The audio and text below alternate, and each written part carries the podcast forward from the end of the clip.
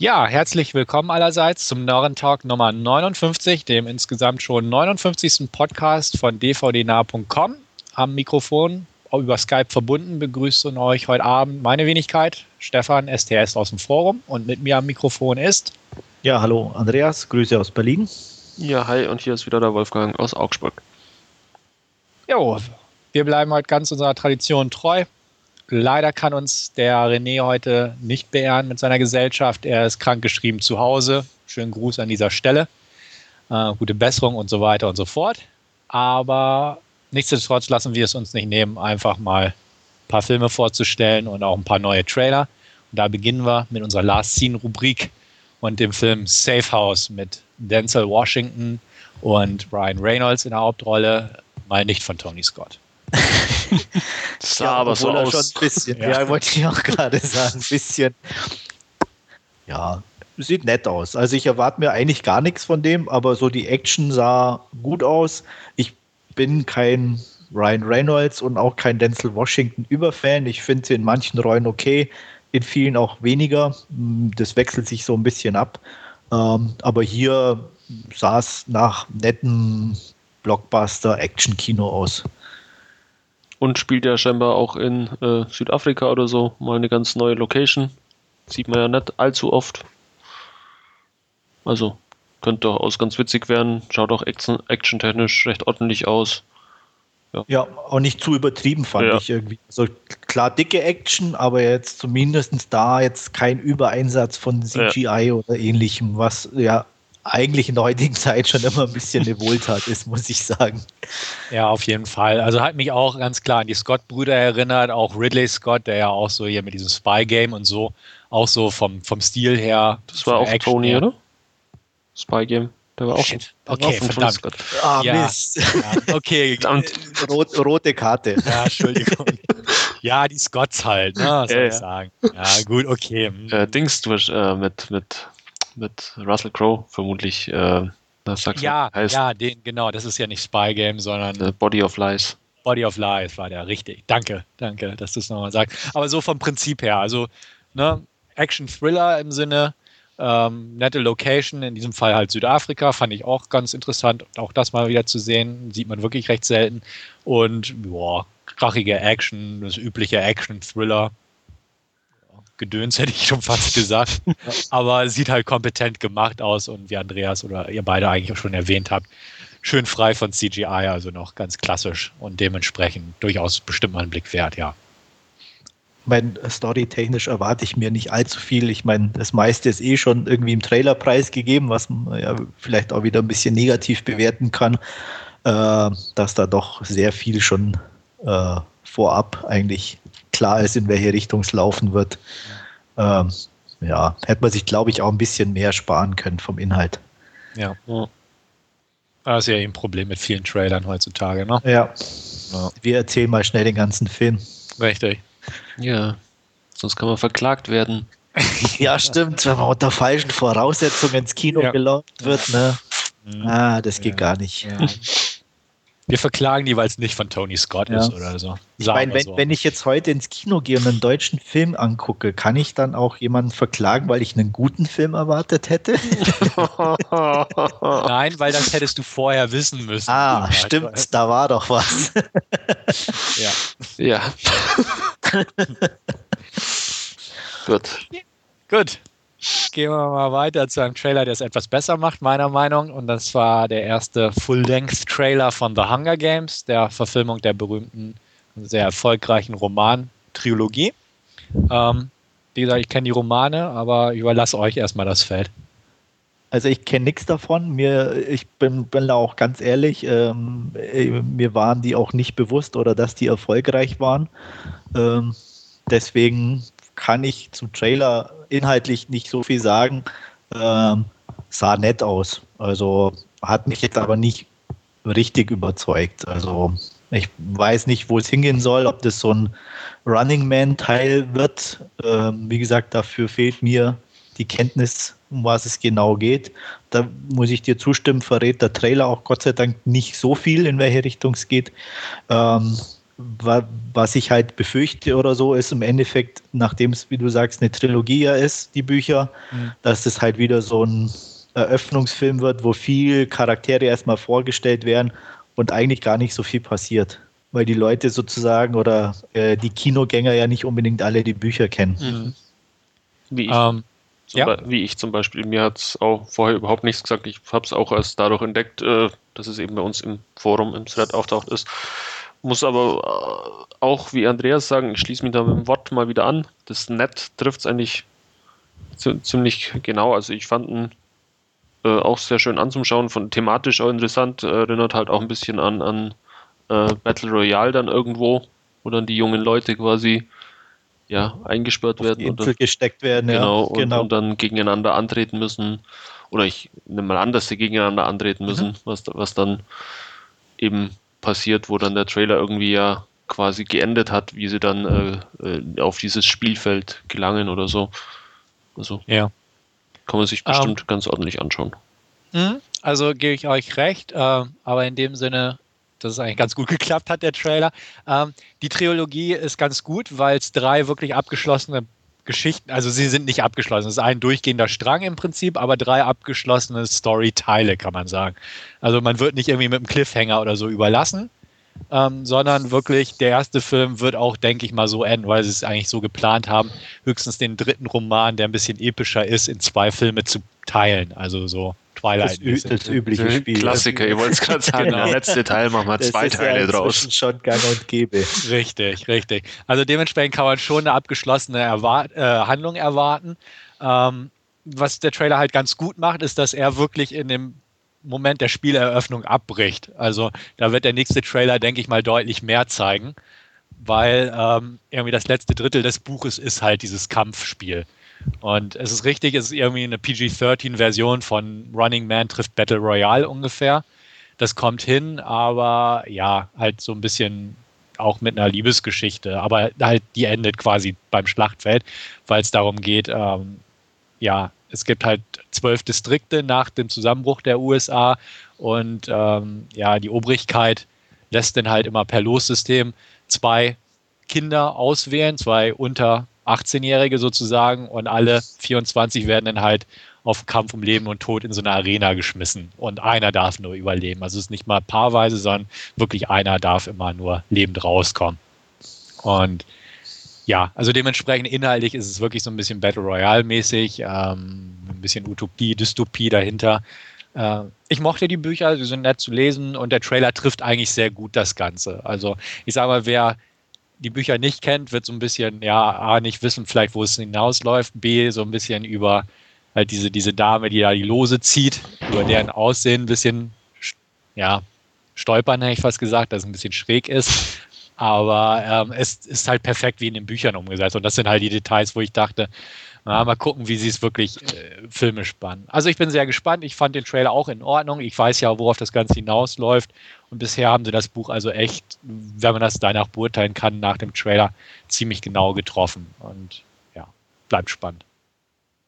Ich weiß nicht, ob er euch zusagen wird. Also es wird PG-13 Kost auf jeden Fall sein, aber ich sag mal, wenn sie es ganz rasant und am Ende auch ohne zu schlechte Special Effects hinkriegen. Dann genau, ja. Wo, wo, wo da ich schon eine gewisse Befürchtung hatte, weil so ein bisschen so die letzte Szene sah schon ja sehr künstlich irgendwie aus, fand Welche ich. meinst du denn jetzt? Na, ich war dieses Spielfeld oder da gibt es so ganz kurzen, so eine ganz kurze Szene, wo ich könnte es gar nicht mehr genau sagen, ja. was es war. Ich hatte nur so das Gefühl, CGI. Ja, also gegen Ende werden sie nicht drum herum kommen. Also ja. das, das, Spielfeld ist im Prinzip so ein Landschaftsspielfeld mit Wald und ähnliches. Ja. Aber es gibt halt bestimmte Fallen, also so Wespennester und am, okay. am Schluss auch, ich glaube, im Forum hat äh, René geschrieben oder so, gibt es auch Mutationen. Okay. Und da kommen sie nicht ums CGI herum. Das wird heutzutage nicht gehen. Also die werden okay. so als Werwolf ähnlich bezeichnet, als mutierte Viecher. Aha. Okay. Ähm, da denke ich mir auch, hm, abwarten, ne? Das könnte es nochmal in die falsche Richtung hauen. Ja. Aber sonst. Wenn es dann zu kindgerecht wird, in Anführungsstrichen, ne? zu PG-13, ja, dann kann es auch ganz schnell kitschig werden. Genau. Also da bin ich auch gespannt, ob sie da die Balance filmisch treffen. Im Buch klappt das alles ganz gut, weil es da einfach sie könnten es eigentlich gut hinkriegen, weil auch die Bücher, die, die konzentrieren sich nicht auf die Tötungen oder so, sondern mehr so auf die Gedanken der Leute, was passiert danach oder wie man damit fertig wird oder so. Und deswegen, das, das könnte funktionieren. Aber ja, vom Geld her haben sie scheinbar genug Budget gehabt, habe ich irgendwie gelesen. Also okay. es könnte funktionieren. Ja. Gut, apropos großes Budget, würde ich sagen, kommen wir zu unseren nächsten zwei Trailern, die wir so ein bisschen gegenüberstellen, weil die Materie sehr, sehr ähnlich ist. Und zwar Schneewittchen. Wer jetzt gleich fürchtet, oh Gott, kann ja nichts werden. Ja, kann ich nicht ganz in Warnung geben. So viel vorweg. Aber wir haben einmal Snow White and the Huntsman mit äh, einer ganz netten Besetzung. Also erstmal von den Machern von Alice in Wunderland. Sieht auch so ähnlich aus. Und in den Hauptrollen ähm, Bella Swan, sage ich mal, Kristen Stewart, ähm, dann unser Tor höchstpersönlich und dann noch Charlie Theron als böse Königin. Und dem gegenübergestellt Mirror Mirror von Tazim Sai, Singh? Sing. Sing. Sing. Sing. Genau, der ja gerade aktuell mit Immortals im Kino ist. Und da haben wir Lily Cole in der Hauptrolle und als Königin, die wohl nicht ganz so böse ist, wenn man so nach dem Trailer geht, Julia Roberts. Ähm, ja, hier fange ich einfach mal an, wo ich gerade dabei bin. Snow White and the Huntsman fand ich cool und den anderen grottig. Also ich weiß nicht, was mit unserem guten Tasem los ist. Ich werde mir Immortals noch angucken, aber da haben wir auch schon im Podcast drüber gesprochen, dass das auch schon so wie so ein Rip-Off von 300 aussah und nicht so ganz überzeugen konnte. Und dieser Trailer, also weiß ich nicht, ich habe in letzter Zeit selten so was Schlechtes gesehen. Also ich fand den voll daneben. Der Witz zündete überhaupt nicht. Das Ganze als Komödie aufzuzählen, finde ich auch ein bisschen merkwürdig. Und ähm, ja, also irgendwie Lily Cole mag schick anzusehen sein, aber alles andere an dem Trailer gefiel mir so gut wie gar nicht. Wohingegen Snow White and the Huntsman mich durchaus sehr angesprochen hat. Fand ich cool, die Optik war cool, die Effekte sehen cool aus, die Besetzung mag ich und der Trailer hat irgendwie Spaß gemacht. Auch wenn da natürlich sehr viel CGI im Spiel war, klar. Aber ja, also das ist irgendwie fast wie Tag und Nacht. Also Snow White and the Huntsman werde ich mir definitiv angucken während ich Mirror Mirror, weiß ich nicht, Free TV vielleicht. Das ist so meine Meinung. Ja, äh, geht mir ähnlich. Äh, der, also Snow White and The Huntsman, der sah richtig cool aus. Wobei da, äh, ja, Kristen Stewart noch irgendwie so ein Knackpunkt sein könnte für mich. Ähm, jetzt, äh, der, der erste Teil des Trailers war jetzt dann eher auch auf, auf Charlize Theron äh, quasi ausgerichtet als Königin. Ähm, sah aber wirklich äh, sehr cool aus, auch von den ganzen Kreaturen, die dann auftauchen. Und ähm, ja, Mirror Mirror sah dagegen dann aus wie irgendwie Schlumpfhausen mit äh, mhm. äh, ja, halbwitziger Königin und ja, Schneewittchen dazu. Also fand ich auch nicht wirklich toll, muss ich ganz ehrlich sagen. Ja, ich bin nicht so ganz bei euch. ähm, also, äh, ich fand Huntsman auch cool von der Optik. Allerdings hat, muss ich auch sagen, ich meine, ich fand auch Sucker Punch cool von der Optik und wurde dann doch recht enttäuscht in, in gewisser Was? Art und Weise. Oh. Ja, und ähm, so ein Vibe hatte ich da auch im Ansatz. Ich hoffe natürlich, dass es nicht so ist, aber ähm, wie gesagt, Optik gut, also da waren klasse Sachen dabei.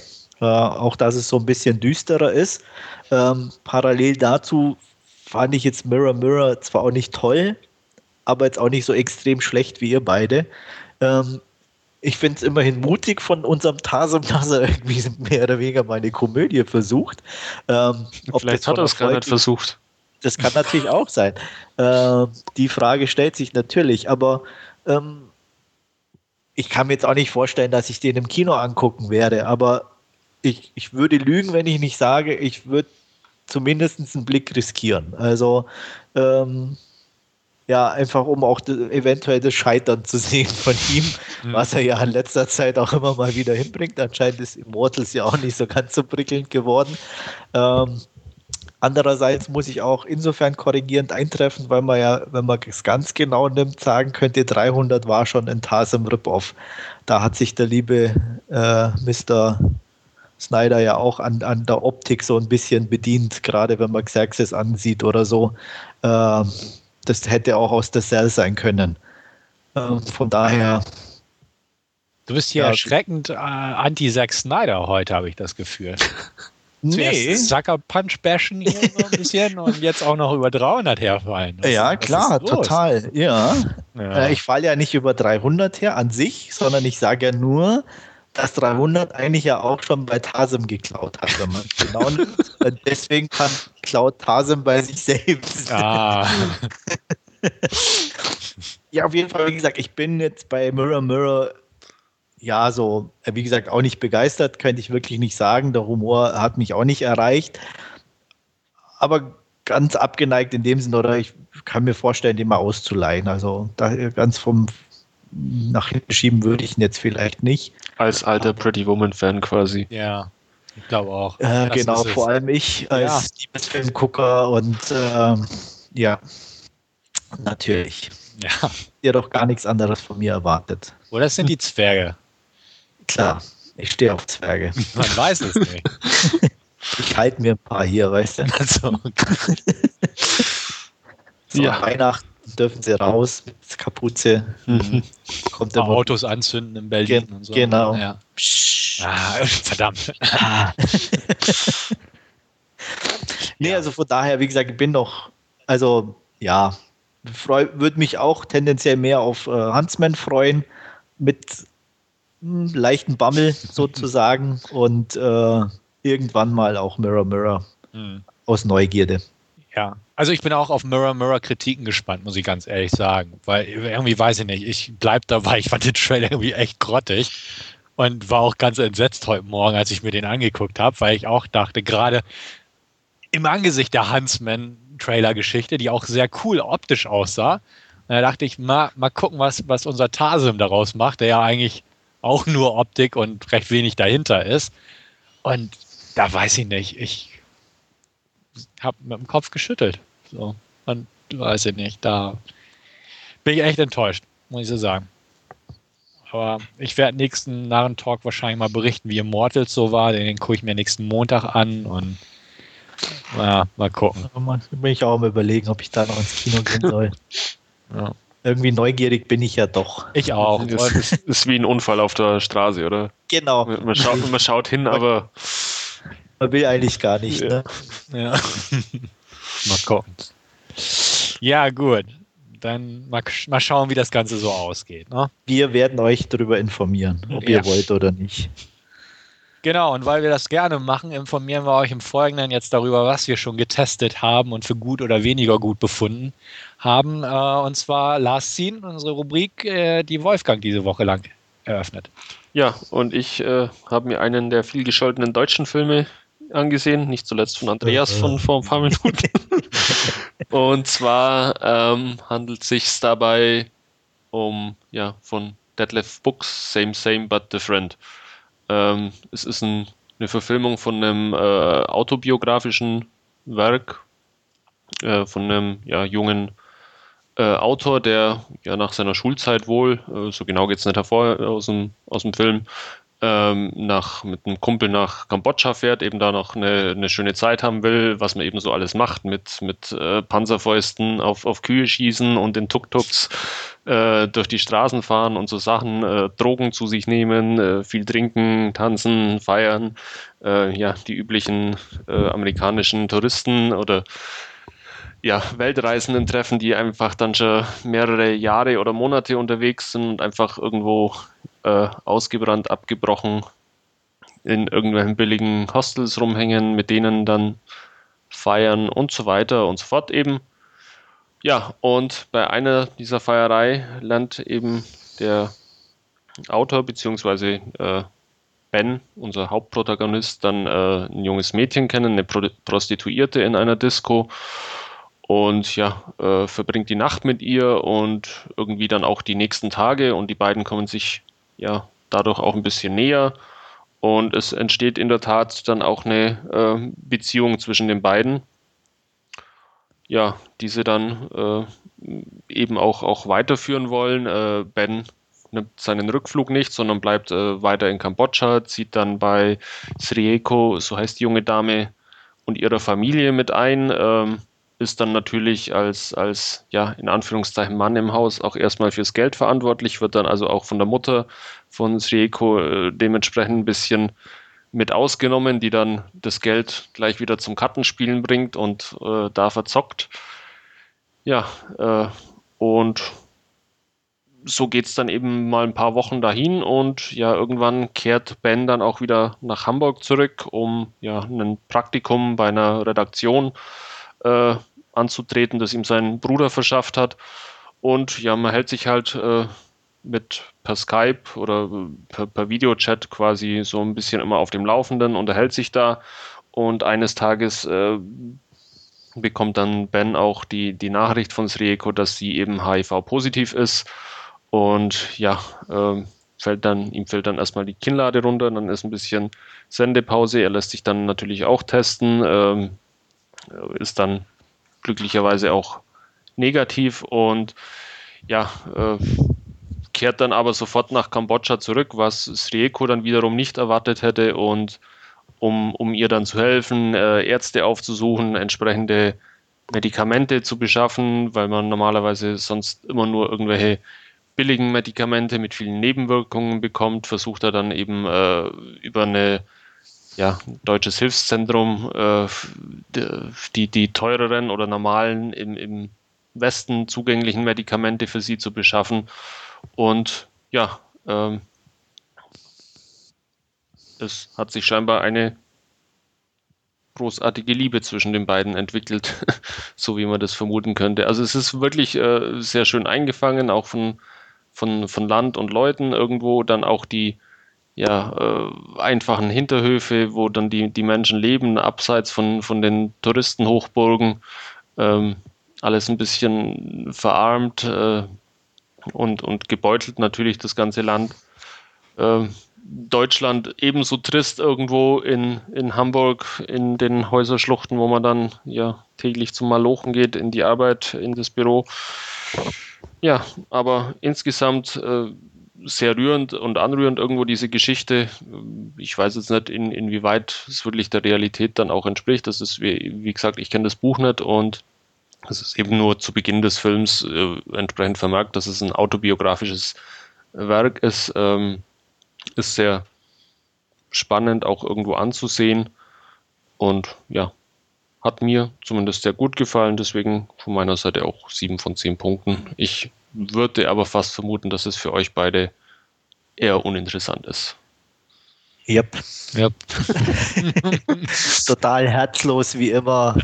Ja, Nee, also irgendwie, ich, ich kenne die Story, ich habe, glaube ich, irgendwie. Ja, es ging auf Spiegel Online.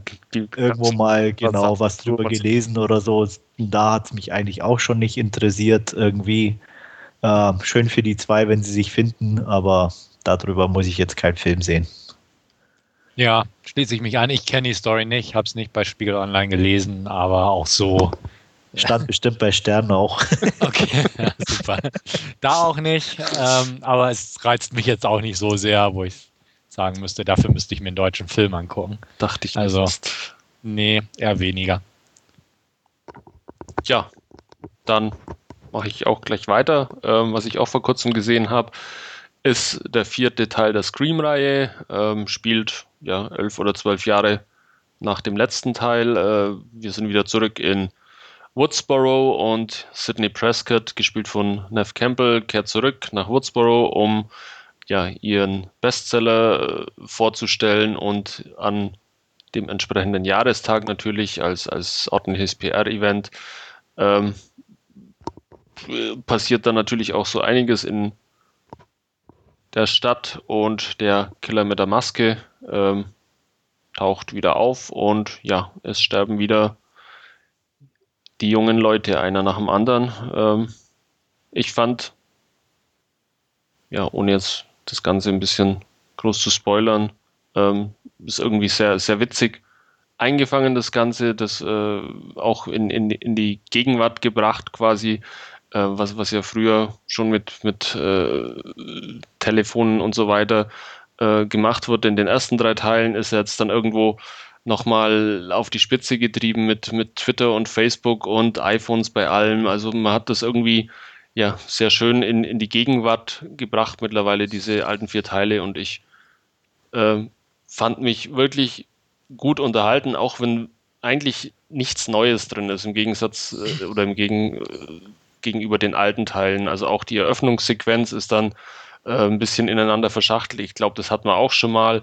Ähm, ja, macht aber trotzdem irgendwie Spaß. Ich hatte hat, äh, jedenfalls sehr viel davon, wie, wie, ich den Teil angeschaut habe. Ich habe auch herzhaft gelacht teilweise. Ähm, von daher hat mich aller, allerbestens unterhalten. Ähm, fand ich wirklich ein geglücktes, ja, oder geglückte Neubelebung quasi der Reihe. Ja, ich glaube, Stefan. Ja, du ich habe mir auch, den auch angeguckt. Genau. Ähm, kann ich mich eigentlich ganz gut anschließen. Ähm, definitiv an sich nichts Neues, aber es war nett, mal wieder die Truppe wiederzusehen und es waren ja auch irgendwie alle dabei. Ja. Und ähm, so die zwei wichtigsten Sachen eines Scream-Films, der Einstieg und der Twist am Ende, haben für mich beide gut geklappt. Den Anfang fand ich großartig, also wie du sagst, mit dem Stichwort verschachtelt, fand ich köstlich gemacht. Ja, ich fand es auch extrem großartig. Ich glaube, es waren drei oder was auch immer ja. äh, Teile und dann äh, mit, mit äh, extrem toller Besetzung fand ich auch im, am Anfang. Mhm. Genau, also hat echt Spaß gemacht. Der Einstieg beim Twist, dann denkt man schon, mal gucken, wen sie jetzt als Mörder so aus dem Hut zaubern. Ich muss gestehen, ich bin nicht drauf gekommen, den Drahtzieher. Ähm, ja, also das war auch schon mal ganz gut. Die Person hatte ich nicht auf der Rechnung, muss ich ganz ehrlich sagen. Und es war auch nicht zu weit hergeholt und nicht zu abstrus erklärt. Und ja. es war nicht ne, der Großonkel oder so auf einmal, sondern es passte schon irgendwo ins, ins Bild. Ähm, an sich, ja, die, die Tötungsszenen waren in Ordnung und ähm, der Humor war in Ordnung. Man merkte die Besetzung, ne, die, die kannten sich so, hätte ich fast gesagt. Also die alten Rivalitäten der Figuren und, und Beziehungs- Konstrukte und so waren da vorhanden. Man fühlte sich da wieder dran erinnert, wie es damals in den ersten drei Filmen so war. Also war in Ordnung. Kann man, kann man nicht meckern. Man hätte es durchaus in den Sand setzen können. Einfach so als vierter ja. Teil, so ein Nachklapp. Aber ähm, Wes Craven hat es ganz gut gelöst. Sehe ich auch so mit diesen modernen Kommunikationsmitteln und ähnliches, mit den Technologien. Und ähm, ja, fand ich definitiv nett. Also ich mag auch Emma Roberts sehr gern und die finde ich einfach süß und ja, war auch so ein kleines Plus noch für mich. Und dementsprechend, ja, ich weiß nicht, hattest du eine Note schon gesagt? Nee, hatte ich nicht. Ich äh, würde dem aber eine 8 geben, einfach weil er so spaßig war. Hm, ich gebe ihm eine gute 7 von 10. Also auch in der Nähe, definitiv. Ja. Einfach, weil es inhaltlich nichts Neues war, war halt irgendwo ein normaler Slasher, aber durch durch das Umfeld oder den ganzen Kontext, den wir gerade geschildert haben, auf jeden Fall ein Stück besser. Also wäre es jetzt noch so ein 0815-Ding, hätte ich ihn auch schlechter bewertet. Aber so, man hat sich prima unterhalten gefühlt, ja. fand ich auch. Ja. Also, ich, wie du gerade sagst, eben, wenn es jetzt eben ja 0815-Film wäre, wo es eben, dass die Handlung wäre, wäre definitiv auch nicht so gut bewertet worden von meiner Seite. Aber es ist einfach, weil, weil man die Charaktere irgendwo jetzt ja dann doch schon eine Zeit lang kennt oder so. Und ja, auch mhm. die, die Figuren, wie, wie, wie sie agieren oder so, einem bekannt ist und, und dann äh, zu sehen, eben wie Dewey mittlerweile äh, vom, vom trotteligen Polizisten zum, zum Sheriff geworden ist oder so, oder Gail dann, äh, ja, die dann versucht, ihr Buch zu schreiben und, und keine Zeile zustande bringt. Also ist irgendwo schon ganz, ganz nettes Wiedersehen. Ja, ähm, einen kleinen Negativpunkt hatte ich so, so im Nachhinein, wo ich dann dran, drüber nochmal nachgedacht habe, beziehungsweise mit meinen Kumpels auch drüber ins Gespräch kam, weil wir zusammengeguckt haben, ähm, ist einfach auch jetzt ohne was zu spoilern. Ähm, die Originalbesetzung wird nicht groß dezimiert in dem Teil, was mal so zu sagen.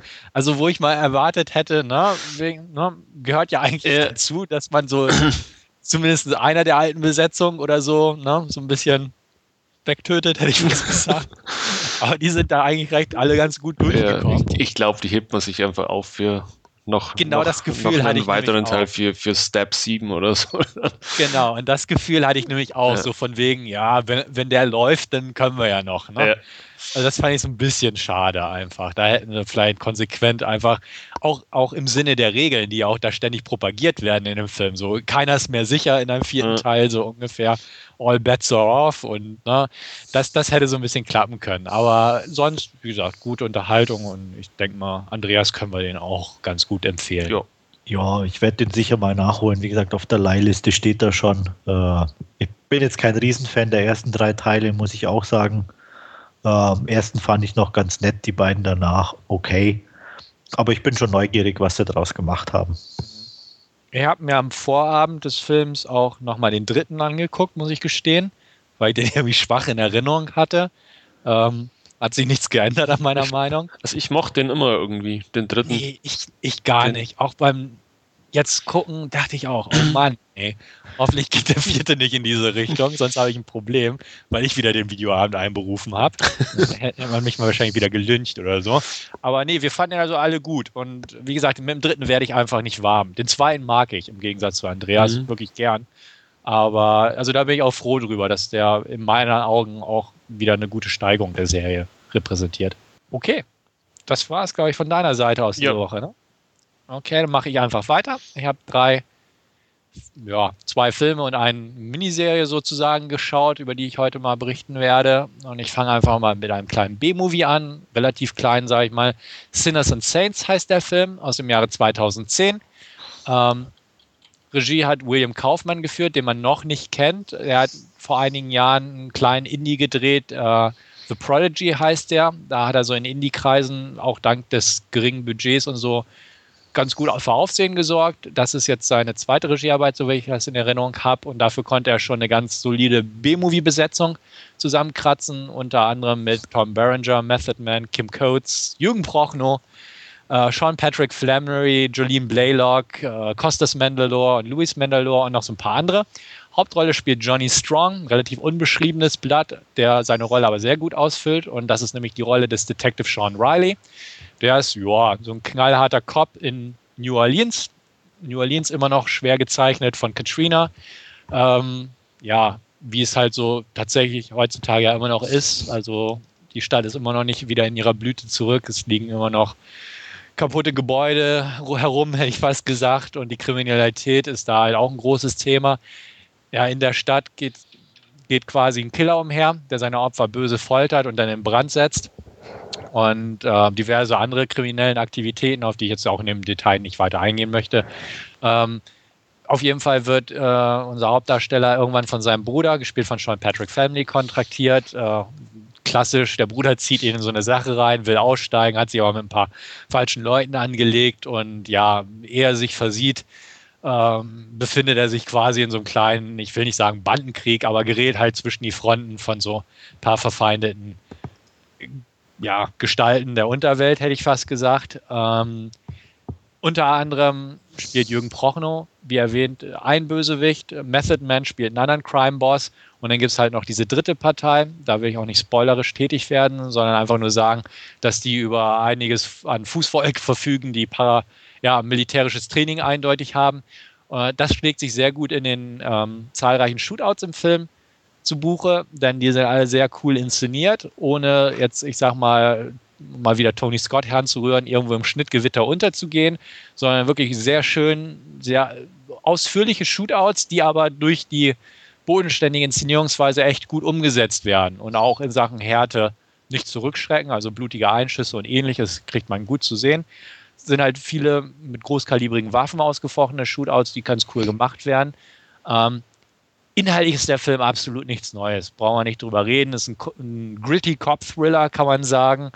Ähm, schauspielerisch ist er in Ordnung. Wie gesagt, Johnny Strong in der Hauptrolle als unbeschriebenes Blatt. Der hat irgendwie, glaube ich, seit etlichen Jahren keinen Film mehr gemacht und war früher so in Nebenrollen in Black Hawk Down und so zu sehen, also eher gesichtslos.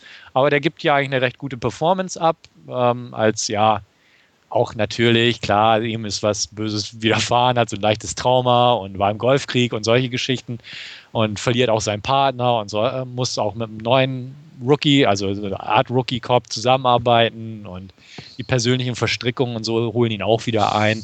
Ist das übliche inhaltlich allerdings. Ähm, Optik ist gut, also da und die Inszenierung auch kann man sehr gut ansehen, ist in Deutschland als Videopremiere rausgekommen, wird in den USA erst im Januar veröffentlicht. Ich habe die schwedische Blu-ray geholt, weil die äh, einige Monate vorher schon dort rauskam und ich habe es nicht bereut. Also kann man sich sehr gut angucken für Freunde der, des, des B-Movie, Action-Cop-Thriller-Genres. Durchaus ein Blick wert. Lustig ist, äh, wie gesagt, Jürgen Prochnow ist dabei, hat zwei Szenen, äh, wo er beide mal am Handy steht und einfach nur mit einem redet und Hätte man die Szenen rausgeschnitten, hätte es auch nichts geändert am ganzen Film. Ähm, Tom Berenger ist alt geworden, kann man dazu auch sagen. ähm, die Brüder Costas Mandalore, den man aus Saw und so kennt, und sein Bruder Louis Mandalore spielen aber ein paar richtig coole, fiese Bösewichte. Also jetzt nicht cool, aber sie sind echt böse und fies. Und das, das macht schon was her. Und wie gesagt, die Shootouts sind halt die Highlights des Films. Die sind halt sehr gut und bodenständig inszeniert und machen dementsprechend echt Laune. Und wer sich durch sowas, wie ich gerade geschildert habe, angesprochen fühlt, sollte auf jeden Fall mal in die Videothek seines Vertrauens gehen oder zumindest die Leihlist mal ein bisschen erweitern und kann sich diesen Film durchaus mal zu Gemüte führen. Irgendwelche Interessen eurerseits? Ja, du ich glaube, du. Laien. Bitte. Okay. Nein, jetzt will ich auch nicht mehr. ja, mich hat er mit äh, Shootouts mit großkalibrigen Waffen. Ich werde man definitiv mal ausleihen. Wohl demnächst. Ja, leihen werde ich ihn auch. Mhm. okay, gut. Ja, ein Kauf ist halt so eine Sache, denke ich mal. Klar, ist ein B-Movie, brauchen wir nicht drüber reden.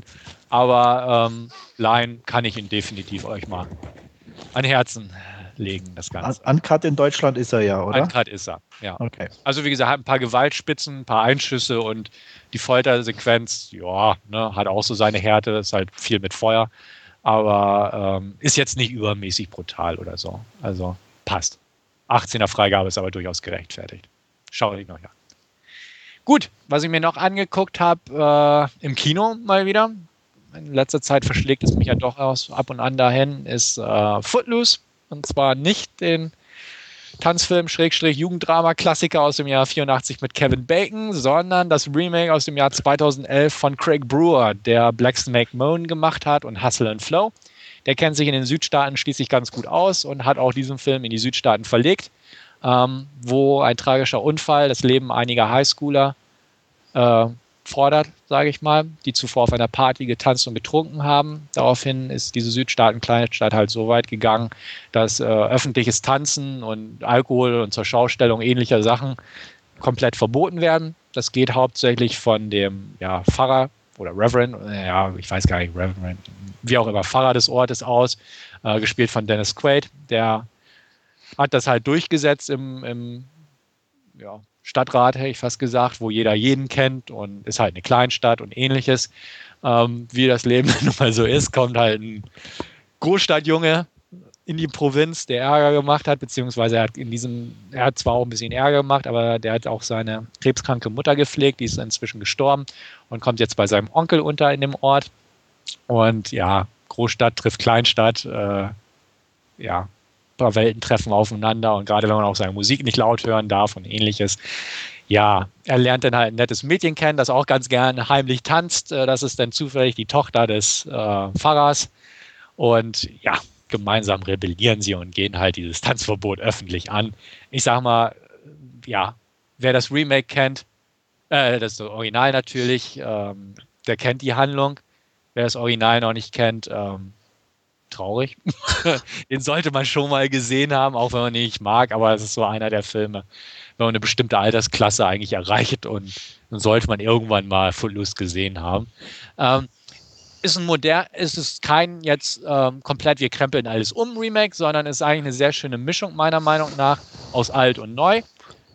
Zeitweise sieht man den Film gar nicht an, in welcher Zeit er spielt, einfach weil es wirklich so eine verschlafene Kleinstadt im Süden der USA ist, ähm, wo die Zeit so manchmal durchaus stillsteht. Also klar, es gibt Handys und so und da sieht man schon, klar, es ist in der Gegenwart verortet, aber es ist irgendwo so ein bisschen es verwebt sehr schön eigentlich alt und neu. Also hat so einen altmodischen Touch und ist auch nicht in Sachen Tanzsequenzen halt wild und schnell geschnitten, sondern auch da eigentlich sehr schön übersichtlich das Ganze gestaltet.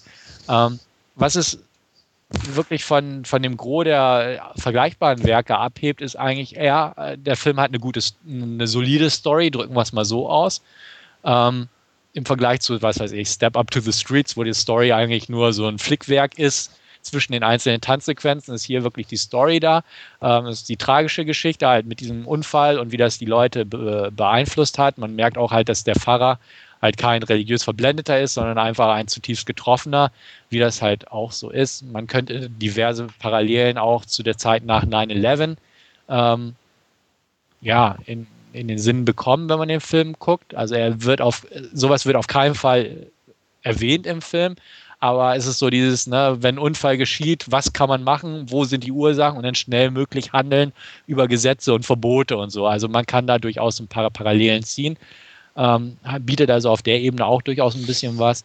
Und was ich auch ganz gern mochte, eben weil ich auch Footloose kenne, ist, dass diverse Anspielungen auf den alten Film da sind. Also nein, Kevin Bacon taucht nicht auf im Cameo, aber ähm, VW-Käfer spielt eine prominente Rolle. Sie hat rote Stiefel an. Ein Traktorrennen gibt es zwar nicht, aber ein Traktor leitet ein Busrennen ein. Und also ist es eigentlich sehr schön gemacht.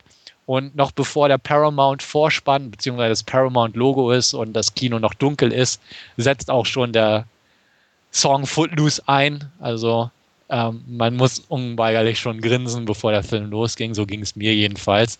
Und ähm, der Film macht Spaß. Also er ist unterhaltsam, er zieht sich nicht, er ist kurzweilig, er ist sympathisch. Die darstellerischen Leistungen sind in Ordnung. Tanzen können sie eh, weil es, glaube ich, ausgebildete Tänzer sind. In Nebenrollen sind halt so ein paar Leute aus der älteren Garde zu sehen. Dennis Quaid, Andy McDowell tauchen auf als ja dieses Pfarrer-Ehepaar sozusagen. Und ähm, dieses Südstaaten-Feeling mag ich eh ganz gern. Wie gesagt, Craig Brewer kennt sich da aus in den Gefilden und das sieht man im Film auch an. Ähm, aber es ist halt ein klassisches Remake. Also er findet jetzt nicht das Rad neu oder viel das zu zu der alten Handlung und hat es nur ganz nett in die Gegenwart übertragen, kann man so sagen. Und dementsprechend, ja, braucht man sich nicht Sorgen zu machen, dass man den Film jetzt furchtbar findet, wenn man das Original liebt, sondern kann sich das getrost mal angucken. Wer das Original nicht kennt, wie gesagt, entweder nachholen oder sich ruhig das Remake angucken. Das Original muss ich auch sagen, klar, es ist ein klassisches 80er-Jahre-Werk und es ist ein bisschen veraltet, wenn man es mal so sagen. Ich habe den letzten, lief auch wieder im Fernseher, da habe ich irgendwie, ich glaube, 20 Minuten geguckt und dachte auch, ja, ist ganz sympathisch, aber ist halt echt 80er. Und so konnte ich halt auch die etwas zeitgemäßere Version im Kino gucken und habe es auch nicht bereut. Sieben von zehn von mir. Ähm, ich glaube, für Wolfgang könnte es eher was sein. Andreas hatte schon beim Trailer gesagt, äh, no go. Und, äh, ja. ja. ja, ich werde man auf alle Fälle irgendwann ansehen. Wenn er dann leihbar ist, aber Kino wird es bei mir mhm. wohl nicht werden. Nee, ich schüttel immer noch den Kopf. Andre Andreas hat schon den Trailer nicht verstanden. Nee. nee. Ich habe auch das Original nicht verstanden. Ich, ich verstehe Filme nicht, bei denen man tanzen muss. Oh. das ist ein Ausdruck der Freude. Ach so. Ja. Ah. Guck dir den Film an, da wird es erklärt. Ach so. Ja. ja. Ja, in dieser Gerichtsverhandlung wird nämlich erklärt, warum Menschen tanzen. Mhm. Dass es nichts Schlechtes ist. Habe ich auch nie behauptet. Nein, aber der Pfarrer behauptet es. Ach so. Ja. Okay, ich merke schon, keine Chance. Nee. nee.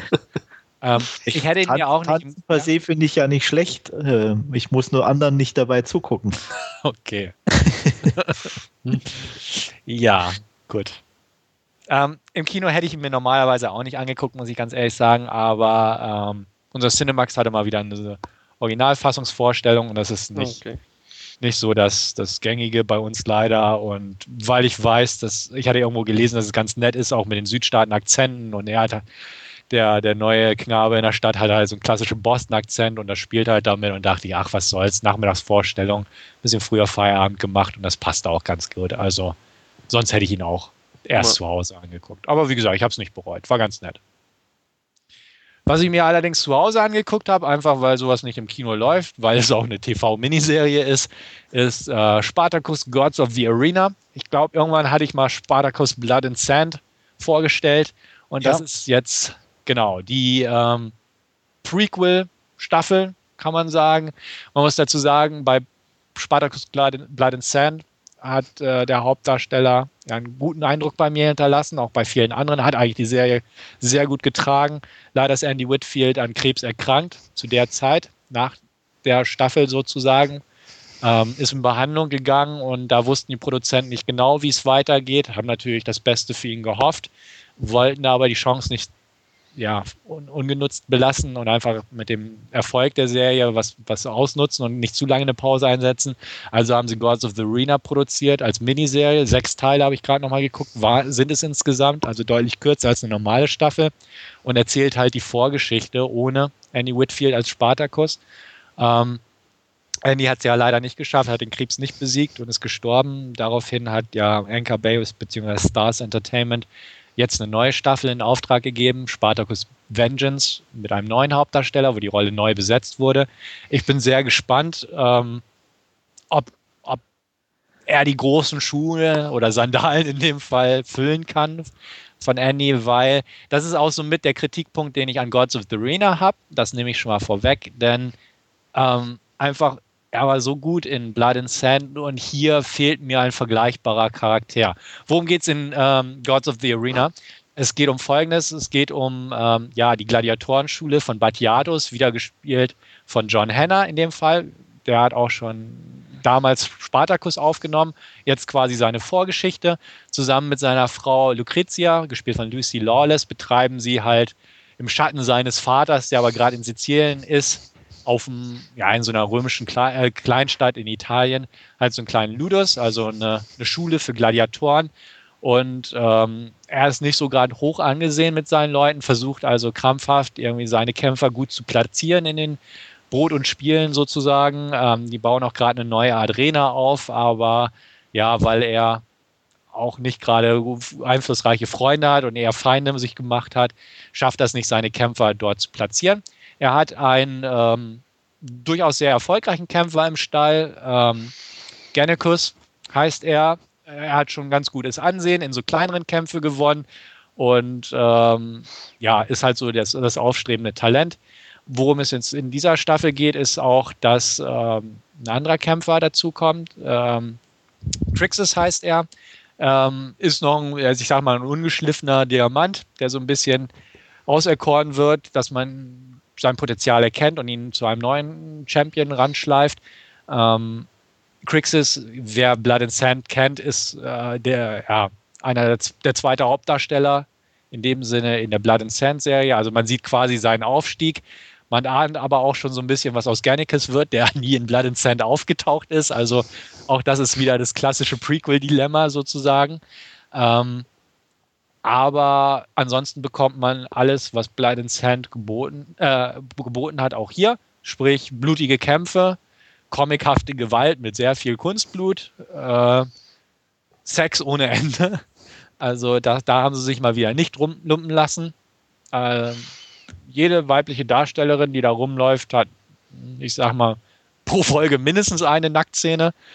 Und ähm, ja, Gewalt gibt es auch ohne Ende. Also es gibt sechs Folgen kurzweilig ist das Ganze und ähm, ja, also wie gesagt, mir hat so der letzte Funken gefehlt. Ähm, in dem Sinne, charismatischer Hauptdarsteller hat mir gefehlt, weil sowohl Crixus als auch Gannicus, da bin ich so nicht so ganz mit warm geworden. Die waren zwar okay, ne, groß spielen muss man da eh nicht, weil sie ja meistens eh nur gekämpft haben und ja, so im 300-Stil oben ohne und mit Kampfmasken durch die Gegend laufen und sich gegenseitig Köpfe einschlagen.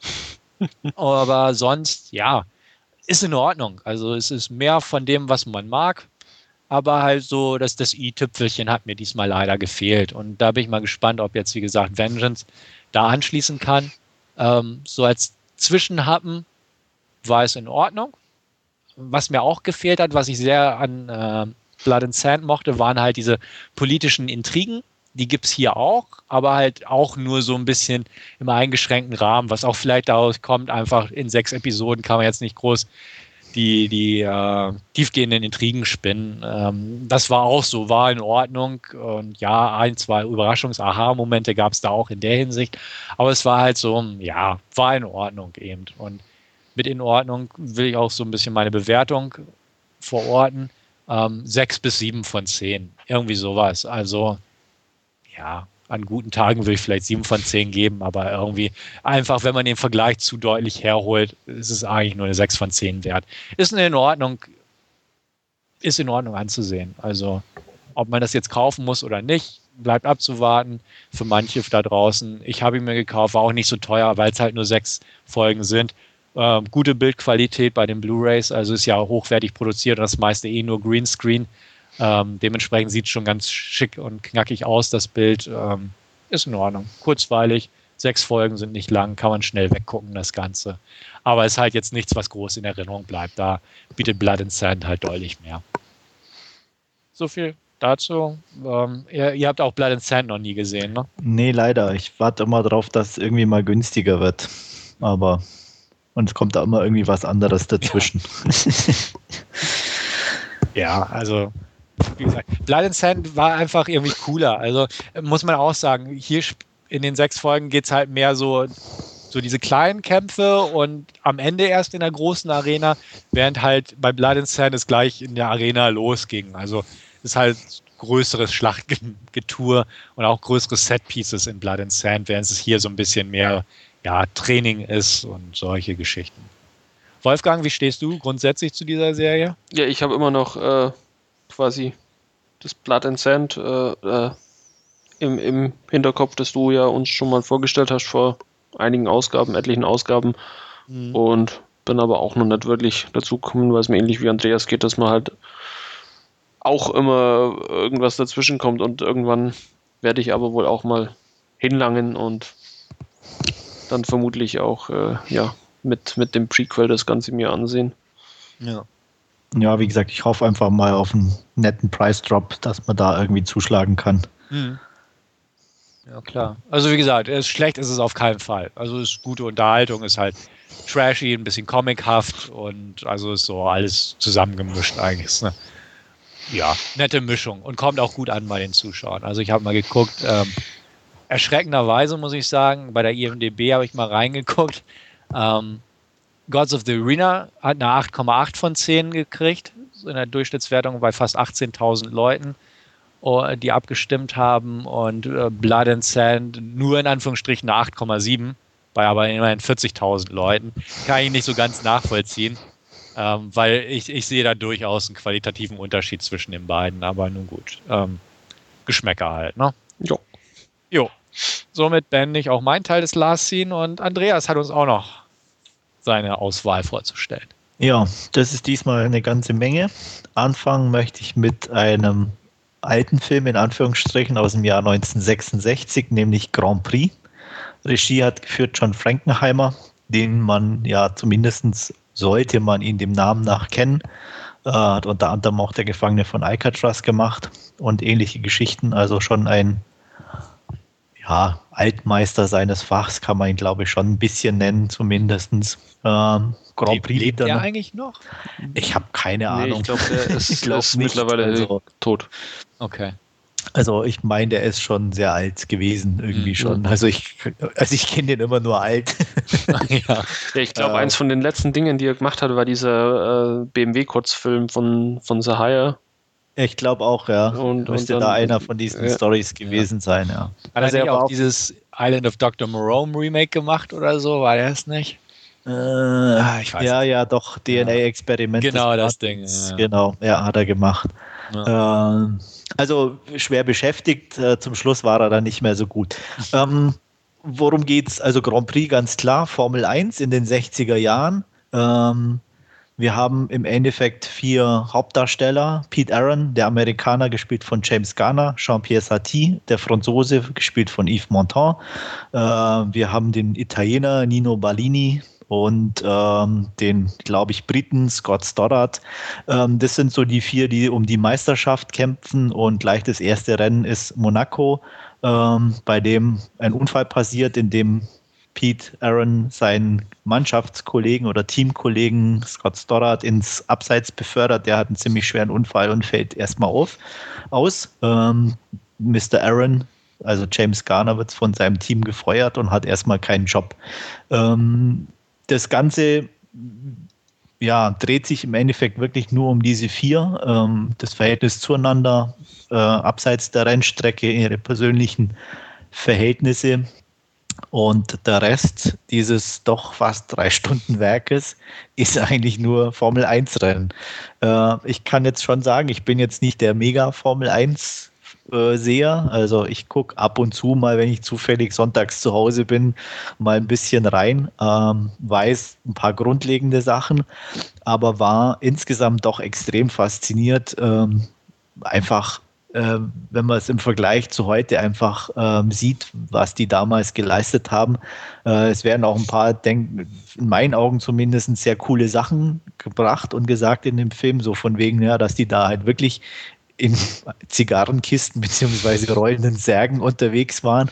Und äh, man sieht es auch. Also es sind wirklich eigentlich nur Blechteile und äh, jeder Unfall ist einfach äh, mehr oder weniger fast tödlich. Und hochinteressant ist einfach auch zu sehen, wie die Rennstrecken damals aussahen. Monaco selber zum Beispiel kennt man eigentlich, selbst wenn man sich irgendwie nicht mit Formel 1 beschäftigt.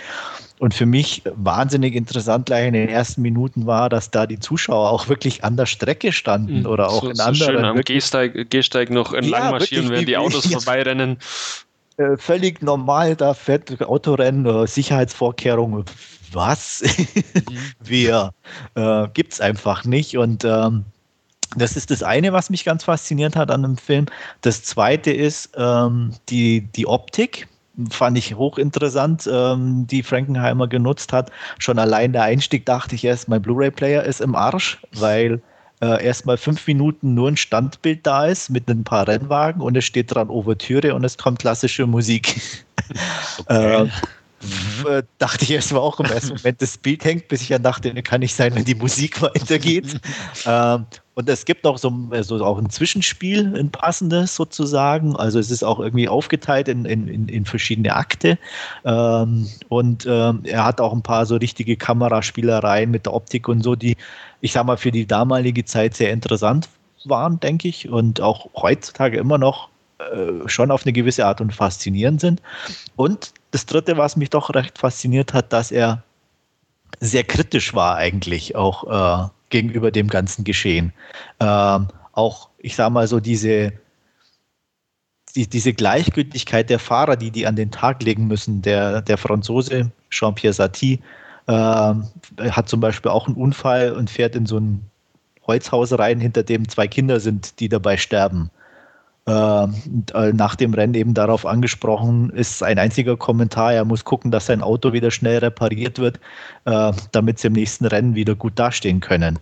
Also dass die das halt völlig ausblenden, was er auch zugibt. Oder auch die, die, die Rolle der Medien irgendwie, wenn, wenn, wenn ähm, beim anderen Unfall ähm, er dann sagt, er hat denn die Gesichter gesehen und weiß, dass sie eigentlich nur kommen, um, um einen Unfall zu sehen oder irgendwas brennen zu sehen. Also wie gesagt, schon eigentlich relativ kritisch. Und ähm, das war sehr interessant, muss ich sagen. Und eigentlich auch über die drei Stunden war ich jetzt nie gelangweilt. Es ist schon sehr lang, hätte auch in meinen Augen kürzer sein können. Und was halt schon in heutigen Augen ein bisschen öde ist, ist einfach die Story an sich, also im Hintergrund.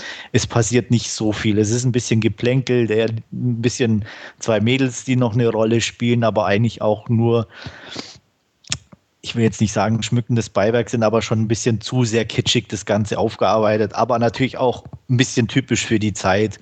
Ähm, aber wie gesagt, wer ein bisschen Interesse an Formel 1 oder an Autorennen hat und auch ein bisschen so in die Geschichte eintauchen will, auch, auch sich für ältere Filme interessiert, dem kann ich den auf jeden Fall an, an, an, ans Herz legen.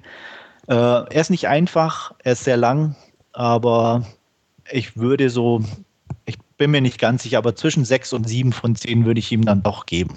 Und ich glaube, Wolfgang, du hast den auch schon gesehen. Ja, ich habe mir den auch vor kurzem besorgt, die Blu-ray, die auch sehr cool ausschaut irgendwo. Oh ja, Bild und, ist auch echt extrem ja. gut, ja. Und ähm, ja, ich bin auch Formel 1-Fan, äh, großer und fand, fand das auch, wie, wie du sagst, sehr, sehr interessant. Gerade also Monaco als Strecke, die man ja quasi blind mitfahren kann, dann zu sehen, äh, da liegen halt wirklich ein paar Strohballen irgendwo in, in, in der Kurve, wo es ein bisschen enger wird und ansonsten ja, laufen da halt die, die Leute auf, auf, den, auf den Gehsteigen entlang und äh, ja, und die Tribünen gehen auch bis an die Rennstrecke ja. ran und, und also echt. Das Oder dass es noch zum Beispiel keinen Tunnel gab da, das war so ein, so ein kurz, kurzes Stück, wo, wo da quasi dieser Tunnel am, am Hafen entlang war, der jetzt mittlerweile so eine riesige, lange Tunnelpassage ist. Also fand ich sehr interessant zu sehen, einfach äh, war auch ja, von, von den Kameraeinstellungen teilweise äh, extrem cool für die damalige Zeit, wo sie einfach die Kameras dann auf, auf das äh, Auto montiert haben und dann einfach äh, quasi man ja das mal richtig aus dem, aus dem Auto heraus sah, was mittlerweile gang und gäbe ist, äh, alle zwei ja. Wochen im Fernsehen, dass man halt mal mitfährt, äh, sah, sah man da zum ersten Mal. Also das ist wirklich sehr schön gemacht irgendwo. Und, ja, ja. also die Rennen sind für wirklich ja. unglaublich gut eingefangen. Also ich sag mal, wenn man die Fahrer selber sieht, ähm, selbst da tricktechnisch eingebunden recht gut. Ähm, das Einzige, was immer fand ich sehr schon wieder lustig, äh, dass die, die, die Darsteller, die gefahren sind, völlig entspannt aussahen, wenn sie so ein bisschen ja. in ihrem Privatauto so mal kurz. Beim Sonntagsausflug oder so. Genau, das hat aber nie so ganz gepasst. Ja. Aber so in sich, so dieses reinkopierte in, in die eigentlichen Rennstrecken ja. oder so, war, fand ja, wo, ich extrem gut gemacht irgendwie. Also, weil sie da ja wirklich an diesen Rennwochenenden gedreht haben, immer dann vor und nach dem Rennen haben sie ähm, dann, dann quasi den Film gedreht. Also ja, ja. Da ist nicht, ja. nichts irgendwo groß gestellt gewesen, sondern die haben halt einfach, haben sich an den Formel 1-Zirkus mit, mit drangehängt und wenn die halt in äh, Monaco oder Spa oder in, in, England eben gefahren sind, dann haben sie eben um, um den Formel 1-Zirkus eben ihren Hollywood-Zirkus aufgezogen und da den Film gedreht. Also das ist schon sehr, sehr cool gemacht, das Ganze. Ja. Also ich hätte, wie gesagt, manchmal ist ja ein bisschen kritisch so mit älteren Filmen oder so, ja. aber den fand ich eigentlich trotz der Laufzeit, muss man ja, ja wirklich sagen. Und auch darstellertechnisch, wie gesagt, James Garner, Yves Montand, auch Toshiro Mifune und so. Also doch ähm, auch recht interessant. Ja, auf alle Fälle. Jo, äh, dann ein bisschen was in die Neuzeit. Ähm, ich habe mir ein bisschen Shakespeare gegeben und habe The Tempest angeguckt, die 2010er Verfilmung von Julie Taymor mit äh, unter anderem Helen Mirror, Felicity Jones und Jimon Hunsu zum Beispiel. Ähm, Julie Taymor kennt, denke ich, der eine oder andere von Frida oder Across the Universe und ähm, ist ja schon bekannt für ein bisschen, ja, wie soll man das sagen, ausufernde äh, Optik man sieht die hier auch wieder. Ähm, es ist klar klassische Shakespeare-Drama, der Tempest, leicht abgewandelt. Äh, Prospero wird zu Prospera. Äh, ja, tolle Änderung. ähm, darstellerisch, klar, anhand der Namen auch, und das merkt man auch beim Spielen, ähm, wirklich super gemacht. Ähm, ein bisschen teilweise schon skurrile Besetzung, auch Russell Brand als Trincolo zum Beispiel oder Alfred Molino, äh, äh, Molina, ähm, schon in sehr eigenwilligen Rollen, aber irgendwo trotzdem auch passend. Ähm, die Sprache muss man klar mögen. Ähm, die Optik ist eine schöne Vulkaninsel, aber alles in allem war es ja, ein bisschen zu sehr Julie Taymor, ein bisschen zu überdreht, fand ich jetzt von, von der Optik her. Äh, nicht uninteressant, aber ich glaube, da bin ich dann doch ein bisschen mehr Minimalist und, und für so ein klassisches Stück ähm, war es mir dann, also dann lieber wirklich so eine völlig ähm, so äh, äh, Sache wie von, von Baz Luhrmann zum Beispiel, äh, dann lieber in die Richtung als so, so, so halb dazwischen. Ähm, ist, wie gesagt, ist interessant. Die Darsteller meiner Augen ohne Zweifel wirklich gut und, und gut anzusehen, aber hm, vom, von der Regie her ein bisschen schwach. Und ähm, das finde ich, merkt man dem Film irgendwo an. Und deswegen hat er mich nicht ganz so begeistert. Ist, ich glaube, eine knappe 6 von 10 trifft es ganz gut. Ja, ich hatte mir den Trailer damals auch angeguckt und war da auch so ein bisschen zwiegespalten. Natürlich sah alles irgendwie ganz interessant aus, so auf dem Trailer komprimiert. Und ja. ähm, klar, die Materie ist auch nicht, nicht die verkehrteste. Aber so ganz hat mich der auch noch nicht so reizen können. Und das spiegelt sich ganz gut eigentlich so wieder, wie du es jetzt geschildert hast. Ja. Weil dann habe ich auch gerade bei deiner Erläuterung so gedacht, ja, so irgendwie hatte ich es be befürchtet. ja, und das, also mir traf, also bei mir traf es auch wirklich so zu. Also äh, äh, wie gesagt, als klassisches Theaterstück auch mit, der, mit den Darstellern bestimmt toll, aber in, in so in Szene gesetzt, mm, ja, ein bisschen too much einfach. Ja. Also irgendwann bei Gelegenheit mal, wahrscheinlich dann eher im Free TV oder so ja. auf Arte oder wo auch immer der laufen wird. Ähm, das schon, aber sonst, wie gesagt, deine Meinung unterstreicht das eigentlich noch dass ich da jetzt nicht groß äh, ausleihen oder gar kaufen müsste, weil nee, auf, da gibt es genug anderes, was mich einfach mehr reizt. Aber wie gesagt, wenn, würde ich es jetzt irgendwie sehen, dass, oh, läuft heute Abend auf Arte oder im ZDF Montagskino oder so, da, da würde ich auf jeden Fall dann gezielt rangehen, definitiv. Würde ich auch jedem raten, dann da auch ruhig mal, ich sag mal, so die erste Viertelstunde mal zu gucken. Weil wie gesagt, wenn es einem zusagt, auch, auch von der Optik her wunderbar, wenn man Shakespeare mag, ähm, dann ist definitiv nichts falsch dran. Aber ähm, es kann auch ein bisschen einfach mm, in die falsche Richtung gehen und, mhm. und das war bei mir hier einfach der Fall.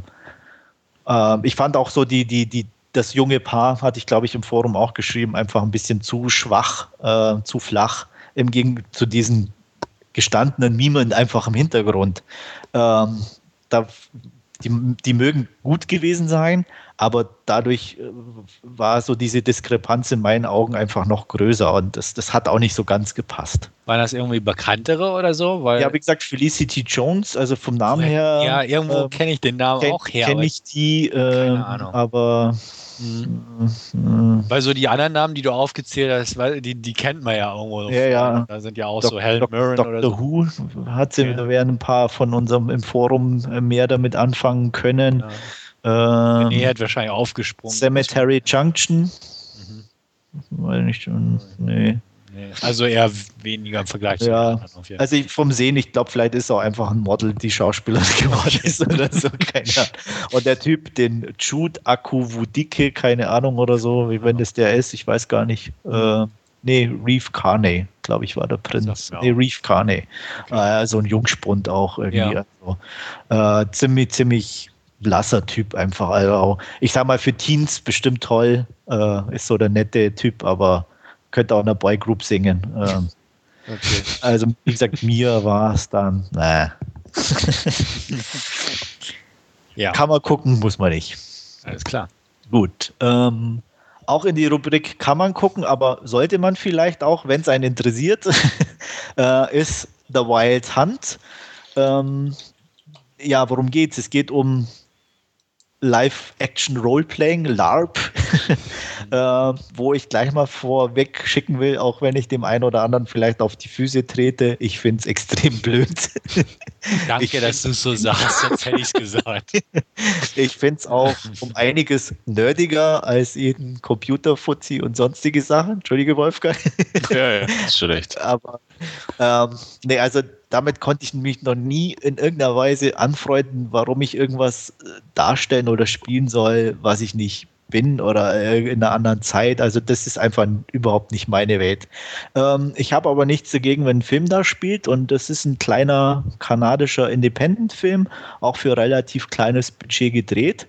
Ähm, es geht um, um einen äh, jungen Eric, der früher mal äh, Rollenspiele gemacht hat, inzwischen zu Hause sich um seinen ja, äh, dementen Vater kümmert. Sein Bruder Björn ist immer noch äh, am Roleplay-Gaming sozusagen, ähm, das auch sehr viel Zeit in Anspruch nimmt für manche Leute. Und ähm, seine Freundin Lynn ähm, war da ein paar Mal mit dabei und die meint, ja, wir brauchen mal eine Auszeit und sie fährt dahin und will ein bisschen Spaß haben. Ähm, sie meldet sich aber dann. Was sie natürlich nicht tut, Erik wird ein bisschen unruhig und ähm, beschließt dann irgendwann hinzufahren, um sein, sich seine Freundin zurückzuholen und wird dann mehr oder weniger gezwungen, ähm, weil es halt Vorschrift ist, äh, ohne Verkleidung kommt da keiner rein, äh, sich in, in diese Regeln wieder einfinden zu müssen, zumindest teilweise nur um mit ihr zu sprechen.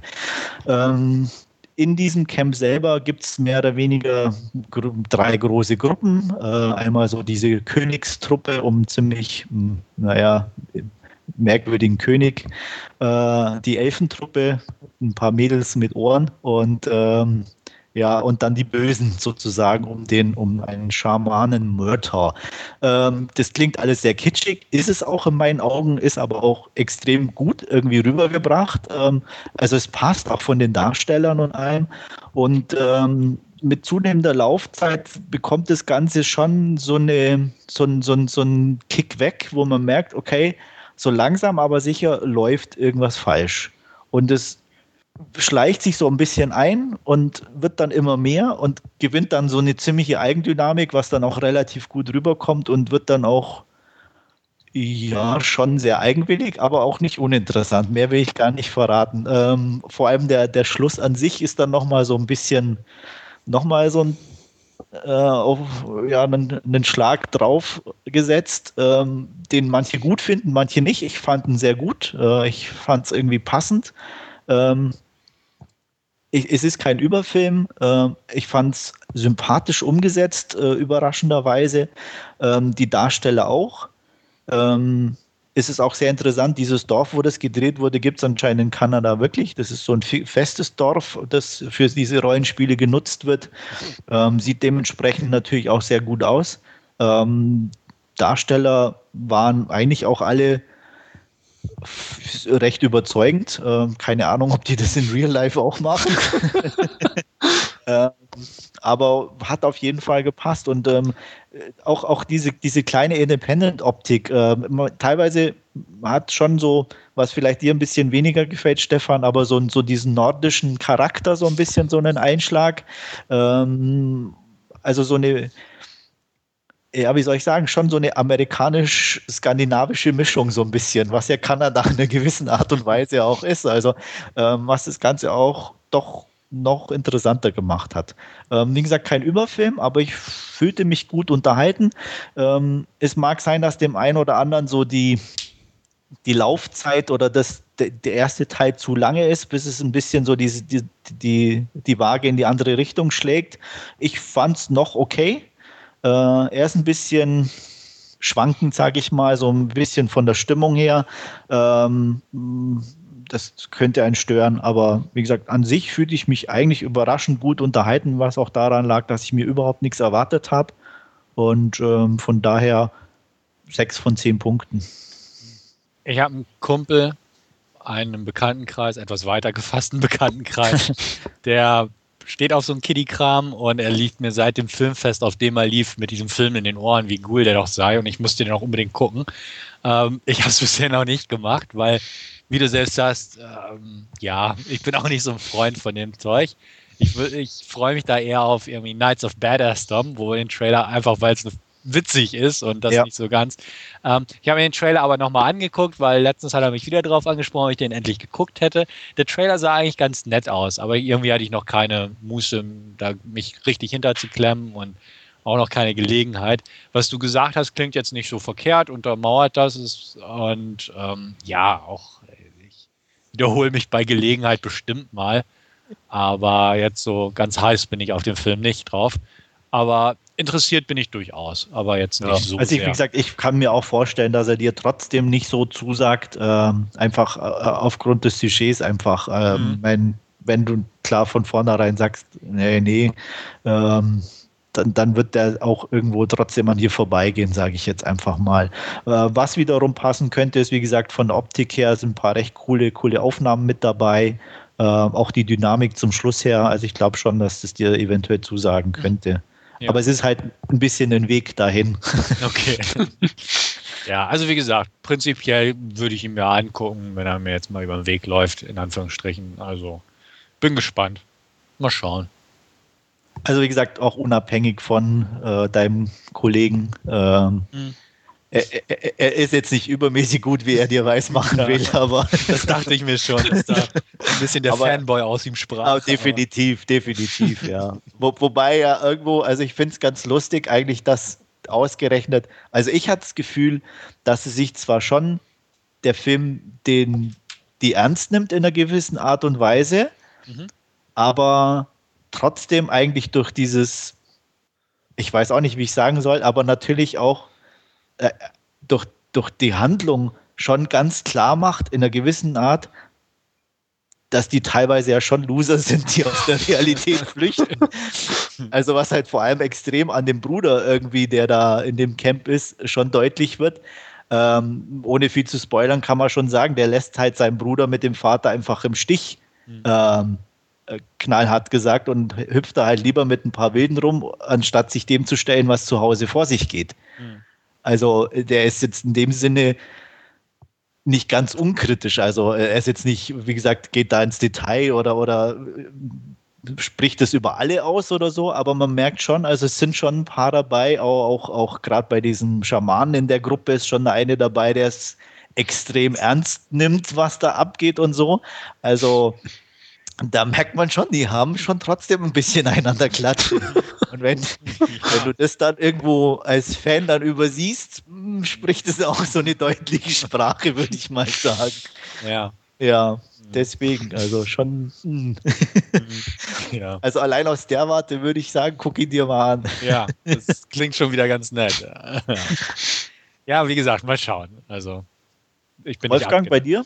Ja, jetzt äh, gezielt stand da nicht auf dem Plan. Es klingt zwar alles jetzt ganz, ganz nett, wie du das ja. sagst, aber ähm, ja, vielleicht. Wie gesagt, ist auch definitiv kein Muss oder so. Wenn man eh mal so ein bisschen auf dem Schirm hatte, kann man mal einen Blick riskieren, aber ähm, darüber hinausgehend würde ich jetzt nicht sagen, unbedingt leihen oder so. Okay. Ähm, unbedingt leihen oder angucken, würde ich zu, auf jeden Fall zu meinem nächsten Film sagen. Ich habe mal wieder eine Dokumentation gesehen. Jawohl, auch wenn es keinen interessiert. Mich schon, mich schon, mich schon. Ja. Und zwar Werner Herzogs Cave of Forgotten Dreams, der ja auch äh, zur Zeit oder vor kurzem im Kino lief. Ähm, in manchen Theatern läuft er noch. Ähm, gibt sogar in 3D. Ich habe die UK Blu-ray, habe mir erstmal nur die 2D-Fassung angeguckt. Und äh, ja, ich mag Herzogs Dokumentationen einfach. Die haben so eine eigene Dynamik, die, äh, die gut ist. Ähm, man muss klar sagen, hier in dem speziellen Fall ist es geht nur um diese eine Höhle. Das können viele wahrscheinlich extremst langweilig sich auch vorstellen. Ist es für viele wohl auch. Ich fand es schon interessant. Es ist, wie gesagt, eine Höhle in Südfrankreich, die da entdeckt worden ist, äh, durch Zufall. Und ähm, da sind Höhlenmalereien konserviert äh, worden, weil die Höhle wirklich mehr oder weniger wie versiegelt war über Jahrtausende. Diese Höhlenmalereien sind über 30.000 Jahre alt, was schon extrem faszinierend ist. Und ähm, ähm, die Höhle ist auch bis auf ein paar Ausnahmen für Forscher vorbehalten. Und Herzog war eigentlich der, der als einziger mit einer Kamera rein durfte. Und ähm, das ist mehr oder weniger die Dokumentation darüber. Ähm, ja, wie gesagt, man kann eigentlich nicht so viel sagen. Es ist ein bisschen typisch Herzog. Er spricht selber, hat ein paar wieder mal super geniale Kommentare drauf.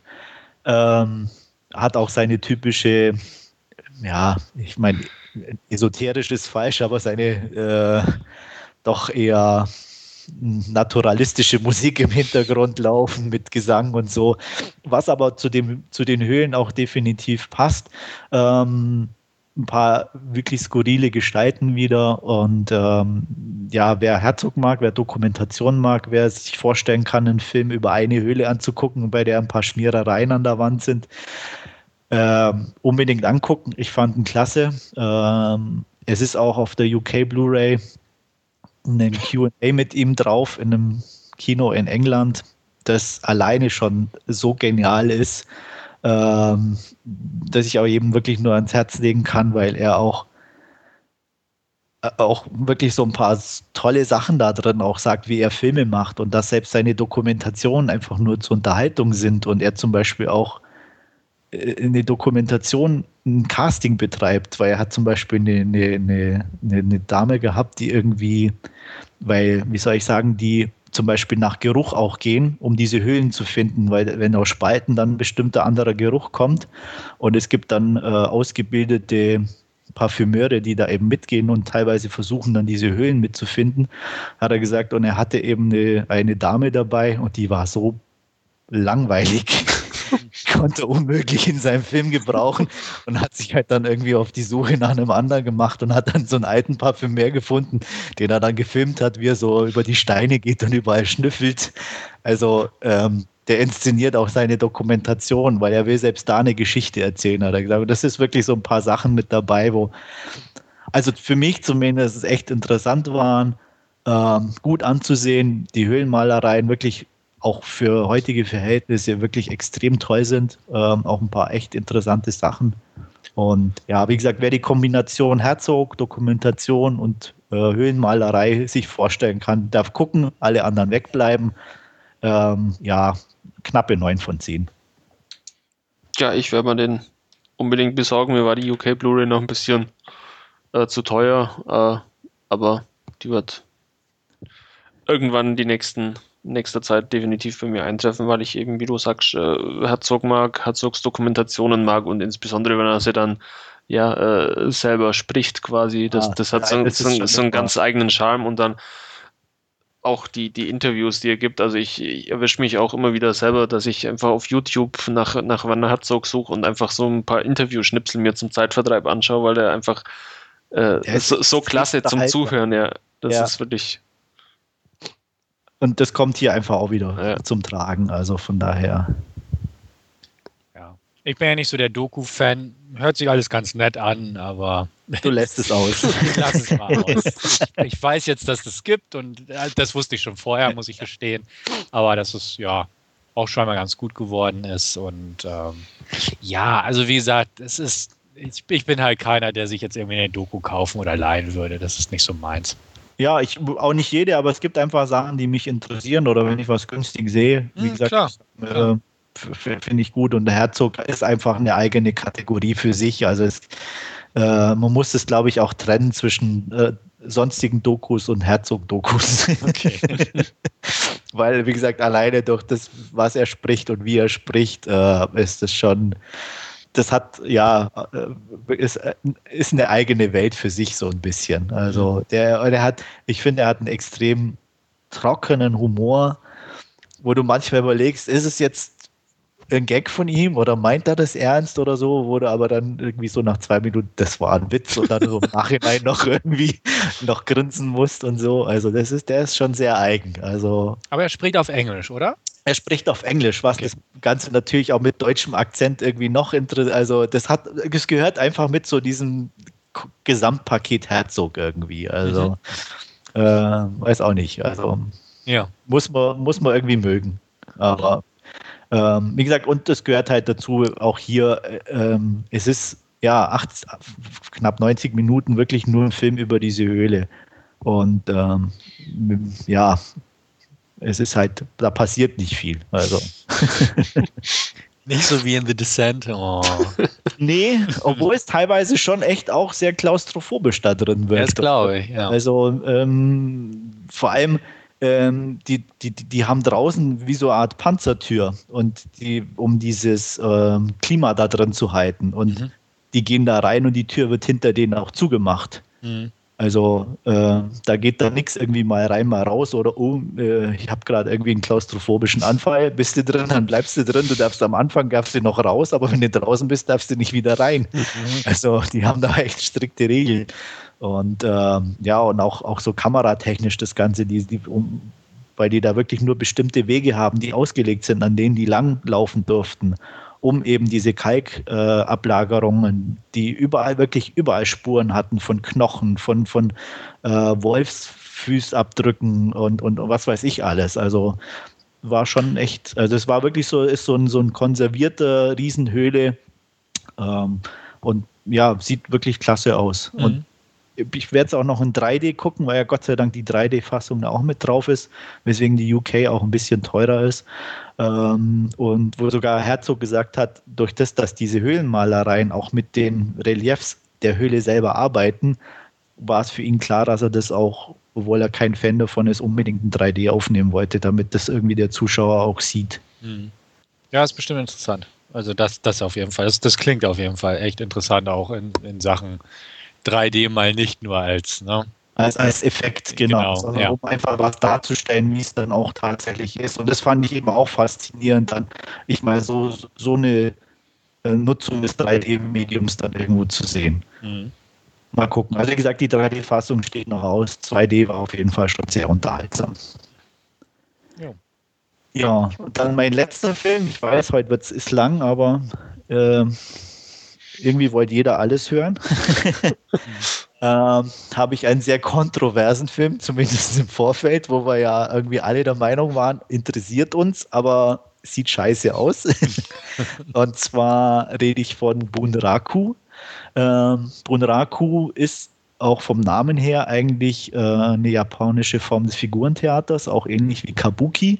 Ähm, ist zumindest insofern hier relevant, als die Hintergründe ja alle wie Pappmaché aussehen und gemacht sind und äh, die Figuren eigentlich nur im, im davor spielen sozusagen. Ähm, Ja, ähm, die Befürchtung lag nahe, dass ähnlich wie bei The Spirit, mit dem es ja doch eine gewisse Ähnlichkeit aufzuweisen hatte, es extrem schlechter Film ist. Und ich muss sagen, zumindest von meiner Warte aus, nö. Äh, ich fand den extrem unterhaltsam. Er ist kein übermäßig guter Film, aber er nimmt sich selber nicht ganz ernst und ähm, ja, was man auch schon an der Story irgendwie sieht, das ist irgendwie geht es um Nikola, den Holzfäller, der irgendwie als ziemlich eine Stadt unterjocht. Äh, da kommt dann ein äh, Drifter vorbei, gespielt von Josh Hartnett, der irgendwie äh, auf der Suche nach ihm ist, um ihn rauszufordern. Parallel dazu gibt es dann äh, einen Japaner, Yoshi, äh, der gespielt wird von dem Megastar, asiatischen Megastar Gakt. Warum ist der ein Megastar? Der ist so Sänger, der ist so ein, so ein so. Kitsch-Sänger irgendwie. Also ich glaube, äh, jeder Japan-affine Mensch kennt den wohl. Ich, wie gesagt, Namen nach habe ich ihn auch schon gelesen, aber äh, ich glaube, da musste schon sehr im Asiatischen beheimatet sein, um den irgendwie gut finden zu können, oder? Kennst du den? Oder? ich kenne auch nur vom, vom Namen und. Aber er ist schon eher so ein Schnulzensänger irgendwie ein bisschen. Ich, ich glaube schon, ja. Ich habe mich ja. jetzt auch nie beschäftigt, aber vom, vom Namen her auf alle Fälle äh, ein Superstar. Bei, ja, bei also extrem bekannt bei denen. Also ähm, ja, und der kommt auch mit dazu und die mögen sich irgendwie am Anfang nicht und müssen sich halt doch zusammenzutun, um gegen Nikola zu kämpfen. Also ähm, ja, alte klassische Story, aber das Ganze ist so bizarr umgesetzt, auch von, den, von, von dem, was die miteinander reden, wie die Darsteller sind. Ich meine, Woody Harrelson als äh, Barkeeper, der irgendwann in der Szene äh, dem Drifter, also Josh Hartnett, sein Hobby zeigt. Er macht nämlich gern so äh, Klappbücher, wo so diese Pappmaschine nach oben, also diese Kinderbücher macht er selber äh, und hat einen Comic über äh, den Spinnenmenschen gemacht oder ein Klappbild und äh, sagt dann halt auch so Sachen wie mit, mit großer Macht kommt große Verantwortung und so, so leicht, also nicht genauso, aber der eine äh, zu ihm sagt, naja, aber wieso Spinnen? Spinnen haben doch keine tollen Kräfte oder so. Und er sagt, doch, die können an Wänden laufen. Also wirklich dämlich, aber gut dämlich. Mhm. Und das Lustige ist, später siehst du halt dann zum Beispiel den, den Japaner, wie er so an der Wand so kurz mal langläuft in einem Kampf und solche Sachen. Also das fand ich einfach echt unterhaltsam. Und die sind alle so also du hast permanent das Gefühl, jeder ist kurz davor, ins Lachen auszubrechen. So am Obereckten sind sie und versucht irgendwie tot ernst zu bleiben. Das betrifft aber wirklich durch die Bank jeden. Ähm, wie gesagt, Nikola der Holzfäller siehst du irgendwann vor Mondschein Holz hacken und oh also es ist so und mein Hallo, Ron Perlman als Holzhacker, oder? Ich meine, da geht doch gar kein Weg dran ja. vorbei. Und äh, naja, Demi Moore spielt auch noch mit. Ähm, zwar ein bisschen eine Rolle zum Vergessen, aber trotzdem, ja, auf jeden Fall, ich weiß auch nicht. Also mir hat er echt gut gefallen. Ich war positiv überrascht. Ähm, ja, ähm, ich fand in dem Film einfach extrem viel zu entdecken, was so Kleinigkeiten sind, wo ich nicht weiß, ist es irgendwie beabsichtigt, also auch so ein, so ein Mischmasch aus Comic und Videospiel. Es gibt eine Sequenz, ähm, wo Josh Hartnett so äh, ein Treppenhaus nach unten läuft. Das ist wirklich wie so ein altes 2D-Videospiel, so, äh, wo sie die Treppen runter sind und so dargestellt ist. Ähm, das geht über den Yoshi als Vornamen von diesem Gakt, äh, wo man auch eventuell mit Yoshi äh, dem Computerspiel, keine Ahnung, ob es damit zu tun hat. Äh, es geht darum, dass die, die Bösewichte äh, alle Killer 1, 2, 3, 4, 5, 6, 7, 8, 9, 10 und so weiter heißen. Und wenn die auftauchen, immer so ein kleines Pappmaché-Schildchen oben dran kommt, Nummer 2, Nummer 5. ähm, also wirklich lauter so Sachen, wo ich dann echt irgendwie nur mit so einem leichten Dauergrinsen einfach davor saß, weil ich den Film in keinster Weise ernst nehmen konnte, aber auch dadurch einfach meinen Spaß hatte. Also, ja. Ich, ich wie gesagt, ich, ich mochte ihn, ich bin froh, dass ich ihn gekauft habe. Ich werde ihn bald wieder angucken. Äh, ich weiß nicht, ob er beim zweiten Mal immer so noch so lustig ist oder vielleicht sogar noch lustiger, weil man noch mehr entdeckt, aber ähm, Punkte würde ich mal so momentan bei sieben von zehn geben. Ähm, äh, äh, für mich könnte sich so als Mini-Kultfilm in einer gewissen Art und Weise etablieren, aber andererseits ist er auch wieder zu eigen, um, um da wahrscheinlich dann aus dieser Nische rauszuspringen. Aber ich würde auf jeden Fall nicht unbedingt kaufen, aber wenn dann irgendwo die Möglichkeit habt, mal reinzugucken, macht's. Also ich hatte meinen Spaß. Ja, klingt, klingt ganz nett. Also werde ich mir auch mal angucken. Ich hatte den ja eh immer so ein bisschen, aber wie du es genau erwähnt hast, ich musste immer an The Saint denken. The Spirit meinst du, oder? Ja, Entschuldigung, The Spirit, ja, natürlich. Ja. Klar, The Spirit, also so im Vergleich zu Sin City oder 300 auf der positiven Seite wissen wir ja seit The Spirit, wie es auch anders aussehen kann. Ja, und, und den mag ich auch nicht. Also ich finde The Spirit mhm. öde, langweilig und, und auch, also auch, auch optisch äh, langweilig. Ja. Aber in dem ist auch wirklich so viel unterschiedliche Sachen noch dabei. Und äh, es sind wirklich so, ich meine, klar, übertriebene Sachen, wo du denkst, mein Gott, ist das blöde. Aber da ist so ein Riesenkampf und äh, wo sie in der Unterzahl sind und wo die Herzen organisierten Fluchtwagen und kommt dann mit so einem kleinen Gokomobil angefahren. Mhm. also echt völlig strange, oder ich dann da, was? Und ähm, allein die Verfolgungsjagd von den Ideen her, wenn, wenn du den anguckst, die ist von oben gefilmt, wie sie dann so ein Bahngleis entlangfahren und so Cadillacs, die verfolgen. Und die Cadillacs sind irgendwie so getrennt, schwarz-rot oben äh, geteilt. Und die fahren zu dritt nebeneinander, wo es dann aussieht, als wären sie eigentlich nicht drei, sondern nur zwei Fahrzeuge oder so, weil die Farben so ineinander gehen und, und solche Sachen. Also da ist extrem viel drin.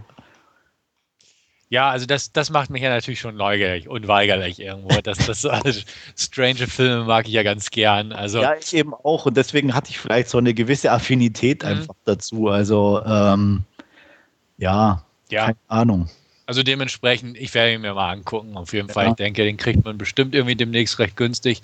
Und ähm, ja, ich ja. werde berichten. Also ich bin jetzt schon deutlich gespannter als vor diesem Podcast. Ja, auch noch so nett, nett am Rande irgendwie. Es gibt so einen, so einen Sprecher oder eine Stimme, ist Mike Patton, äh, Sänger von Face No More. Okay. äh, also wie gesagt, auch von Darsteller technisch irgendwie äh, extrem cool irgendwo auf eine gewisse Art und Weise. Ist schon B-Movie-mäßig, wie gesagt, ähm, die Hölzen, John Perlman, Demi Moore haben ja schon so einen gewissen B-Movie-Charakter inzwischen. Kevin McKidd als, als äh, böser Killer. Ähm, ja, also wie gesagt, ich fühlte mich unterhalten. Ich werde ihn demnächst wieder angucken und ja, hoffentlich gefällt er mir dann immer noch so gut. Also kein Überfilm, er hat definitiv seine Schwächen. Also da, da brauchen wir auch nicht drüber äh, diskutieren, äh, ganz klar. Aber ja, ein bisschen, wenn man sich, ich sag mal, reinfinden lässt oder in die Stimmung reinkommt am Anfang, dann unterhält er definitiv. Okay. Wolfgang? Ja. ja, ich bin auch gespannt, wenn er mal irgendwann mal über den Weg läuft. Also klingt auf alle Fälle ja sehr unterhaltsam irgendwo.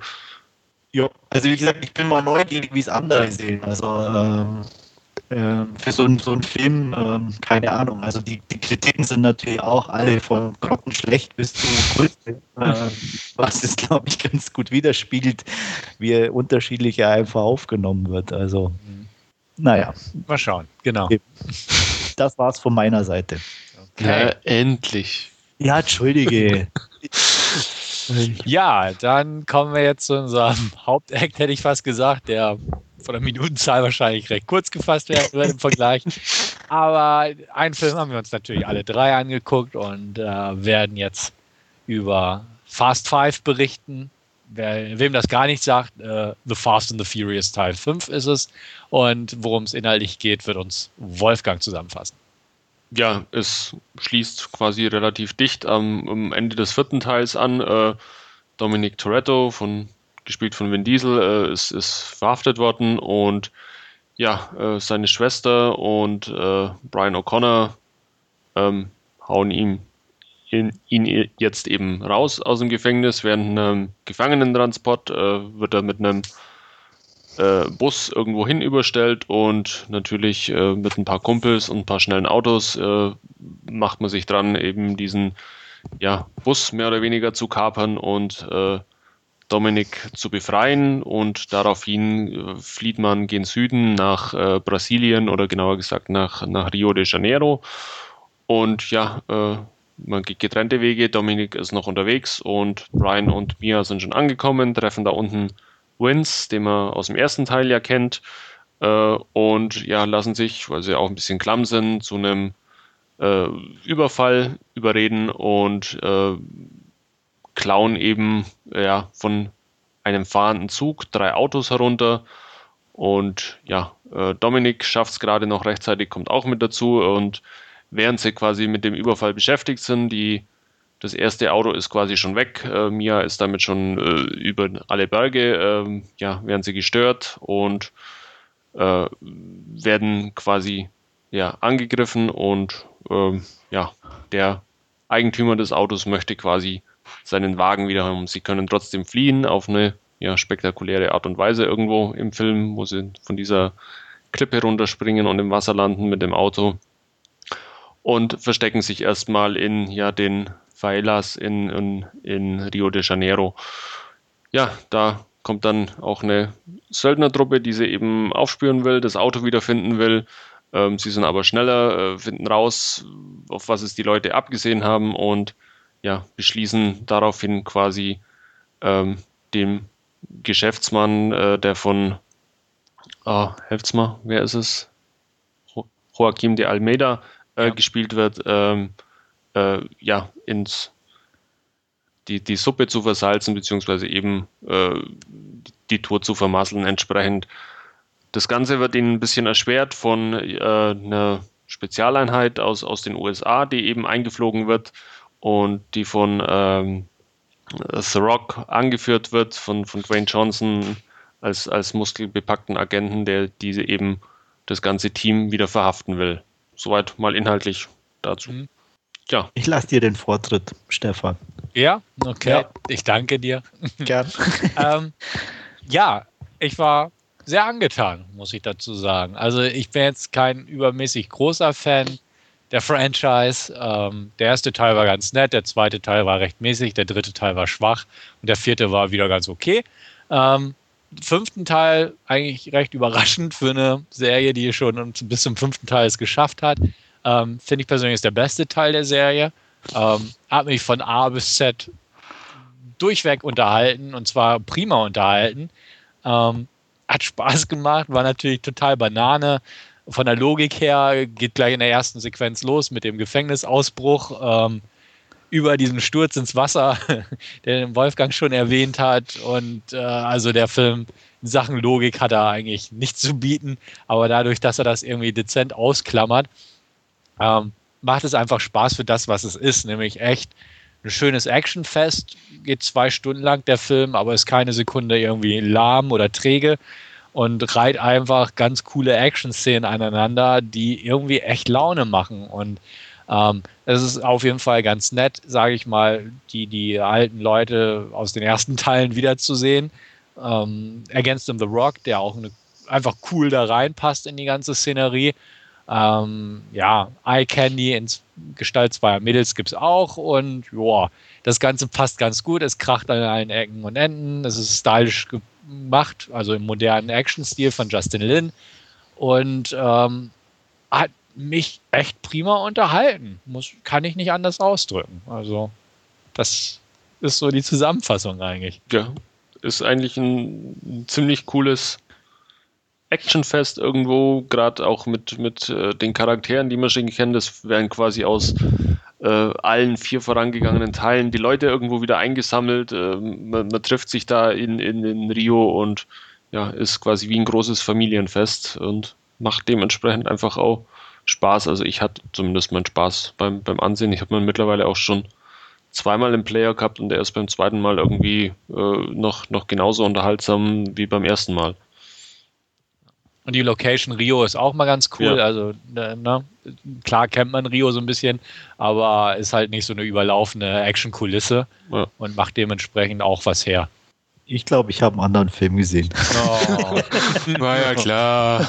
Ja, natürlich. Äh, nee, also er ist actiontechnisch definitiv unterhaltsam, da stimme ich zu. Ich kann nur über die die nervigen Sachen nicht so leicht drüber hinweg gucken wie ihr. Vielleicht, wie gesagt, ich bin weder so Fan der ersten Teile oder dass ich sage, ich glaube, den vierten habe ich gar nicht gesehen. Ähm, den ersten fand ich noch ganz lustig. Ich weiß gar nicht, ob ich bewusst die anderen irgendwo gesehen habe. Ich fand Action gut inszeniert, gar keine Frage. Die war auch äh, unterhaltsam. Ich hatte aber im Gegensatz zu dir, Stefan, nicht das Gefühl, dass eine Action-Szene nach der anderen irgendwie auf mich einprasselte und ich da meinen Spaß habe, sondern dass die irgendwie durch störendes Beiwerk eher unterbrochen sind. Okay. Und ähm, das war einfach so diese nervige Privatduselei da. Ähm, das, das ging mir echt extremst auf den Keks. So, äh, ja, das ist so ausgelutscht mit Bruder und Schwester schwanger und wir machen einen auf Family und oh, also das fand ich mh, mm, ja nervig, extrem nervig. Ähm, dazu kam, ich fand sowohl Vin Diesel als auch The Rock sahen beide irgendwie scheiße aus. Äh, der Bart bei The Rock war völlig für den Arsch. Also das war wie, keine Ahnung, welchen Maskenbinder der da hatte. Und Vin Diesel mag zwar noch durchgetrainiert sein, aber er wirkte extrem aufgedunsen, fand ich. Also ja, ähm, merkwürdig auf eine gewisse Art und Weise. So Mickey Rourke im Anfangsstadium. ja, den Eindruck hatte ich. Also, wie gesagt, und da, ich fühlte mich irgendwo genervt zwischen den Action-Szenen, sodass ich mir immer dachte, komm, geh weiter, nächste Action-Szene bitte, weil die waren wirklich cool und haben auch Spaß gemacht, äh, wobei ich diese, diesen Jump da in, in, ins Wasser am Anfang schon wieder zu sehr CGI und auch so ein bisschen äh, Triple X und, und ähm, ähm, A-Team-mäßig fand und, und eigentlich auch nicht so zum Rest passend, komischerweise. Also der stach für mich negativ in einer gewissen Art und Weise raus. Der Rest, so die, der, der Zugraub, wie sie die Autos runtergelassen haben und alles, war extrem klasse gemacht, da gar keine Frage. Ähm, und wenn ich mehr so Sachen gehabt hätte, hätte ich auch definitiv mehr Spaß an dem Film gehabt. Aber der Rest hat es mir ein bisschen verdorben. Also was ich ganz gern auch noch positiv erwähnen möchte bei dem Film ist einfach, dass sie ganz gut weg von diesem Prollo-Tuner-Image gegangen sind, ganz bewusst. Ähm, das hatte mich so ein bisschen an den anderen Tagen gestört, weil ich mag Prollo-Tuner-Typis Und du magst keine Rollenspieler, du magst keine... Eben, eben. All, all diese, diese gesellschaftlichen Aussätzigen mag ich einfach nicht. Get alive. Also, ne? was soll ich sagen? Jetzt nee, also, und deswegen mochte ich den eigentlich ganz gern, weil er einfach, ich fand es schön, dass sie dieses eine Rennen nicht gezeigt haben, sondern bewusst darauf verzichtet haben, wieder so ein Proll-Rennen zu zeigen. Ähm, und ja, also ich, einfach diesen Wechsel hin zum Heist-Movie Heist -Movie fand ich positiv zu erwähnen. Ähm, wie gesagt, mich hat es nicht gestärkt. Klar ist das banal, was man dazwischen gesehen hat. Und klar waren die Dialoge banal. Aber irgendwie hat es mich im Kontext nicht gestört, weil ich fand, nee, es war eigentlich leicht nett zu konsumierende Unterhaltung zwischen gut gemachten Action-Szenen. Und ja, gut, da, wie gesagt, ja. da fühle ich mich. Und was, das, das ist zum Beispiel auch ein Punkt, was ich eigentlich toll finde, heißt Movie ja, aber da war mir auch viel zu wenig so mit, mit, mit, mit dieser Planungsgeschichte oder mit, mit dem eigentlichen Ding an sich. Das ging dann so hoppla hopp. Da hatte ich mir einfach auch irgendwie ein bisschen mehr erhofft. Mhm. Also, weil ich so Filme eigentlich auch mag. Und das war mir dann zu einseitig, ja, und auch zu, zu schnell und oh, pack zum und weg. Ja, aber wir kriegen ja mit Sicherheit wohl einen sechsten Teil präsentiert ja, nach dem Ende, da können sie das ja dann alles besser machen. Das Ende fand ich ja scheiße. Also den, ja. den Cliffhanger im Abspann fand ich total kacke. Also der, ist mir negativ aufgestoßen. A, ich mag die Mendes nicht, die fand ich schon im zweiten Teil doof. Und B, dass sie die Rodriguez, oh scheiße, jetzt haben wir es gespoilert, egal, ähm, auch mal wieder rausgekramt haben, die ja eigentlich tot ist, fand ich grausam. Also da habe ich auch gesagt, Leute, okay, ihr habt einen geilen fünften Teil hingekriegt, wo ihr die Leute nochmal zusammengetrommelt hat und auch vernünftig in ein Drehbuch untergebracht hat.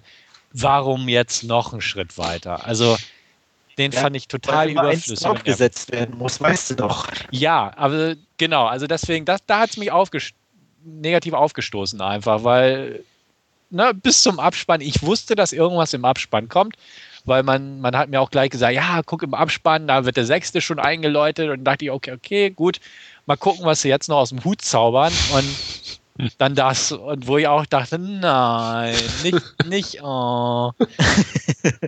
so gut mochte ich den und oh, nee.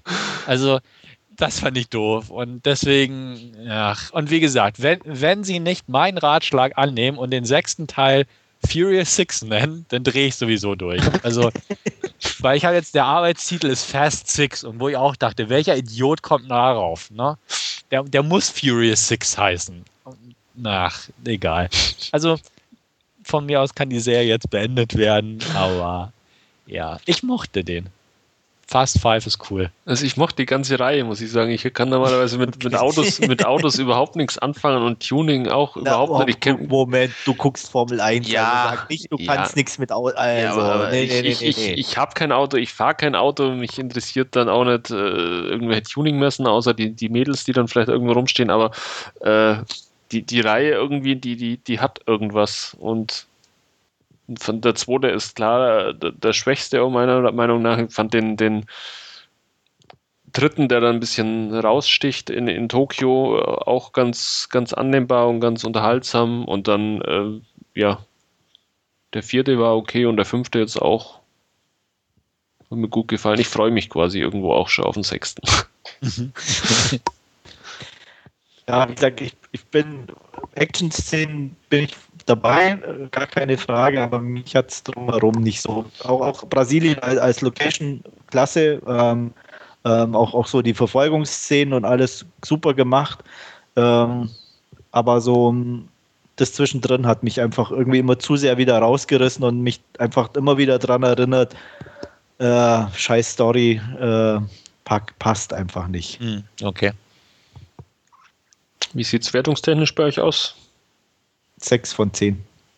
Ist ja dann auch noch ganz. Ja, wie gesagt, ich fand ihn ja nicht lang, weil irgendwie mhm. oder oder ähm, aber aber ja, Action super, Rest scheiße. ähm, ich, ich schwanke zwischen schwacher 8 und guter 7. Ähm, würde ich mich jetzt entscheiden, würde ich gute 7 sagen. Aber richtig gute 7. Ja, ich bin also. Dafür bei der 8. Ich ziehe den Schnitt dann ein bisschen nach oben für uns beide. Ja. okay. Bin ich ja mit meinen sechs fast so gut, wenn ich so viel auszusetzen habe. Eben, ich war, also hatte mich jetzt auch überrascht, weil es klang wirklich so, als wenn du. Also sag, so sagen wir knappe sechs. Ah, okay. ja. Gut, das macht den Kohl natürlich fett, aber. Ja, richtig fett. Schön. Schön. Ähm, ja, das war, glaube ich, unser Podcast Nummer 59 wenn ihr nicht weiteres zu ergänzen oder anzumerken habt. Nee, nachdem du schon bemerkt hast, ich habe heute zu viel gesagt, dann. Das habe ich nicht so gesagt. das ist schon okay, Stefan. Ja, ja, ja. Ich ja. Ja, nee. Mhm. Nein. Ich habe nur negativ dein Zack Snyder-Bashing erwähnt. Also das ja. war. Aber sonst. Hm. Gut, also wir sind uns einig, ich merke das schon. Und ähm, beenden somit Nummer 59 unseres allseits beliebten Narrentalks. Hat mir jedenfalls wieder Spaß gemacht und danke fürs Zuhören von meiner Seite aus. Bis zum nächsten Mal und auf Wiederhören. Ja, vielen Dank fürs Zuhören und bis zum nächsten Mal. Ciao. Ich dann auch zum 59. Mal Tschüss und bis nächstes Mal.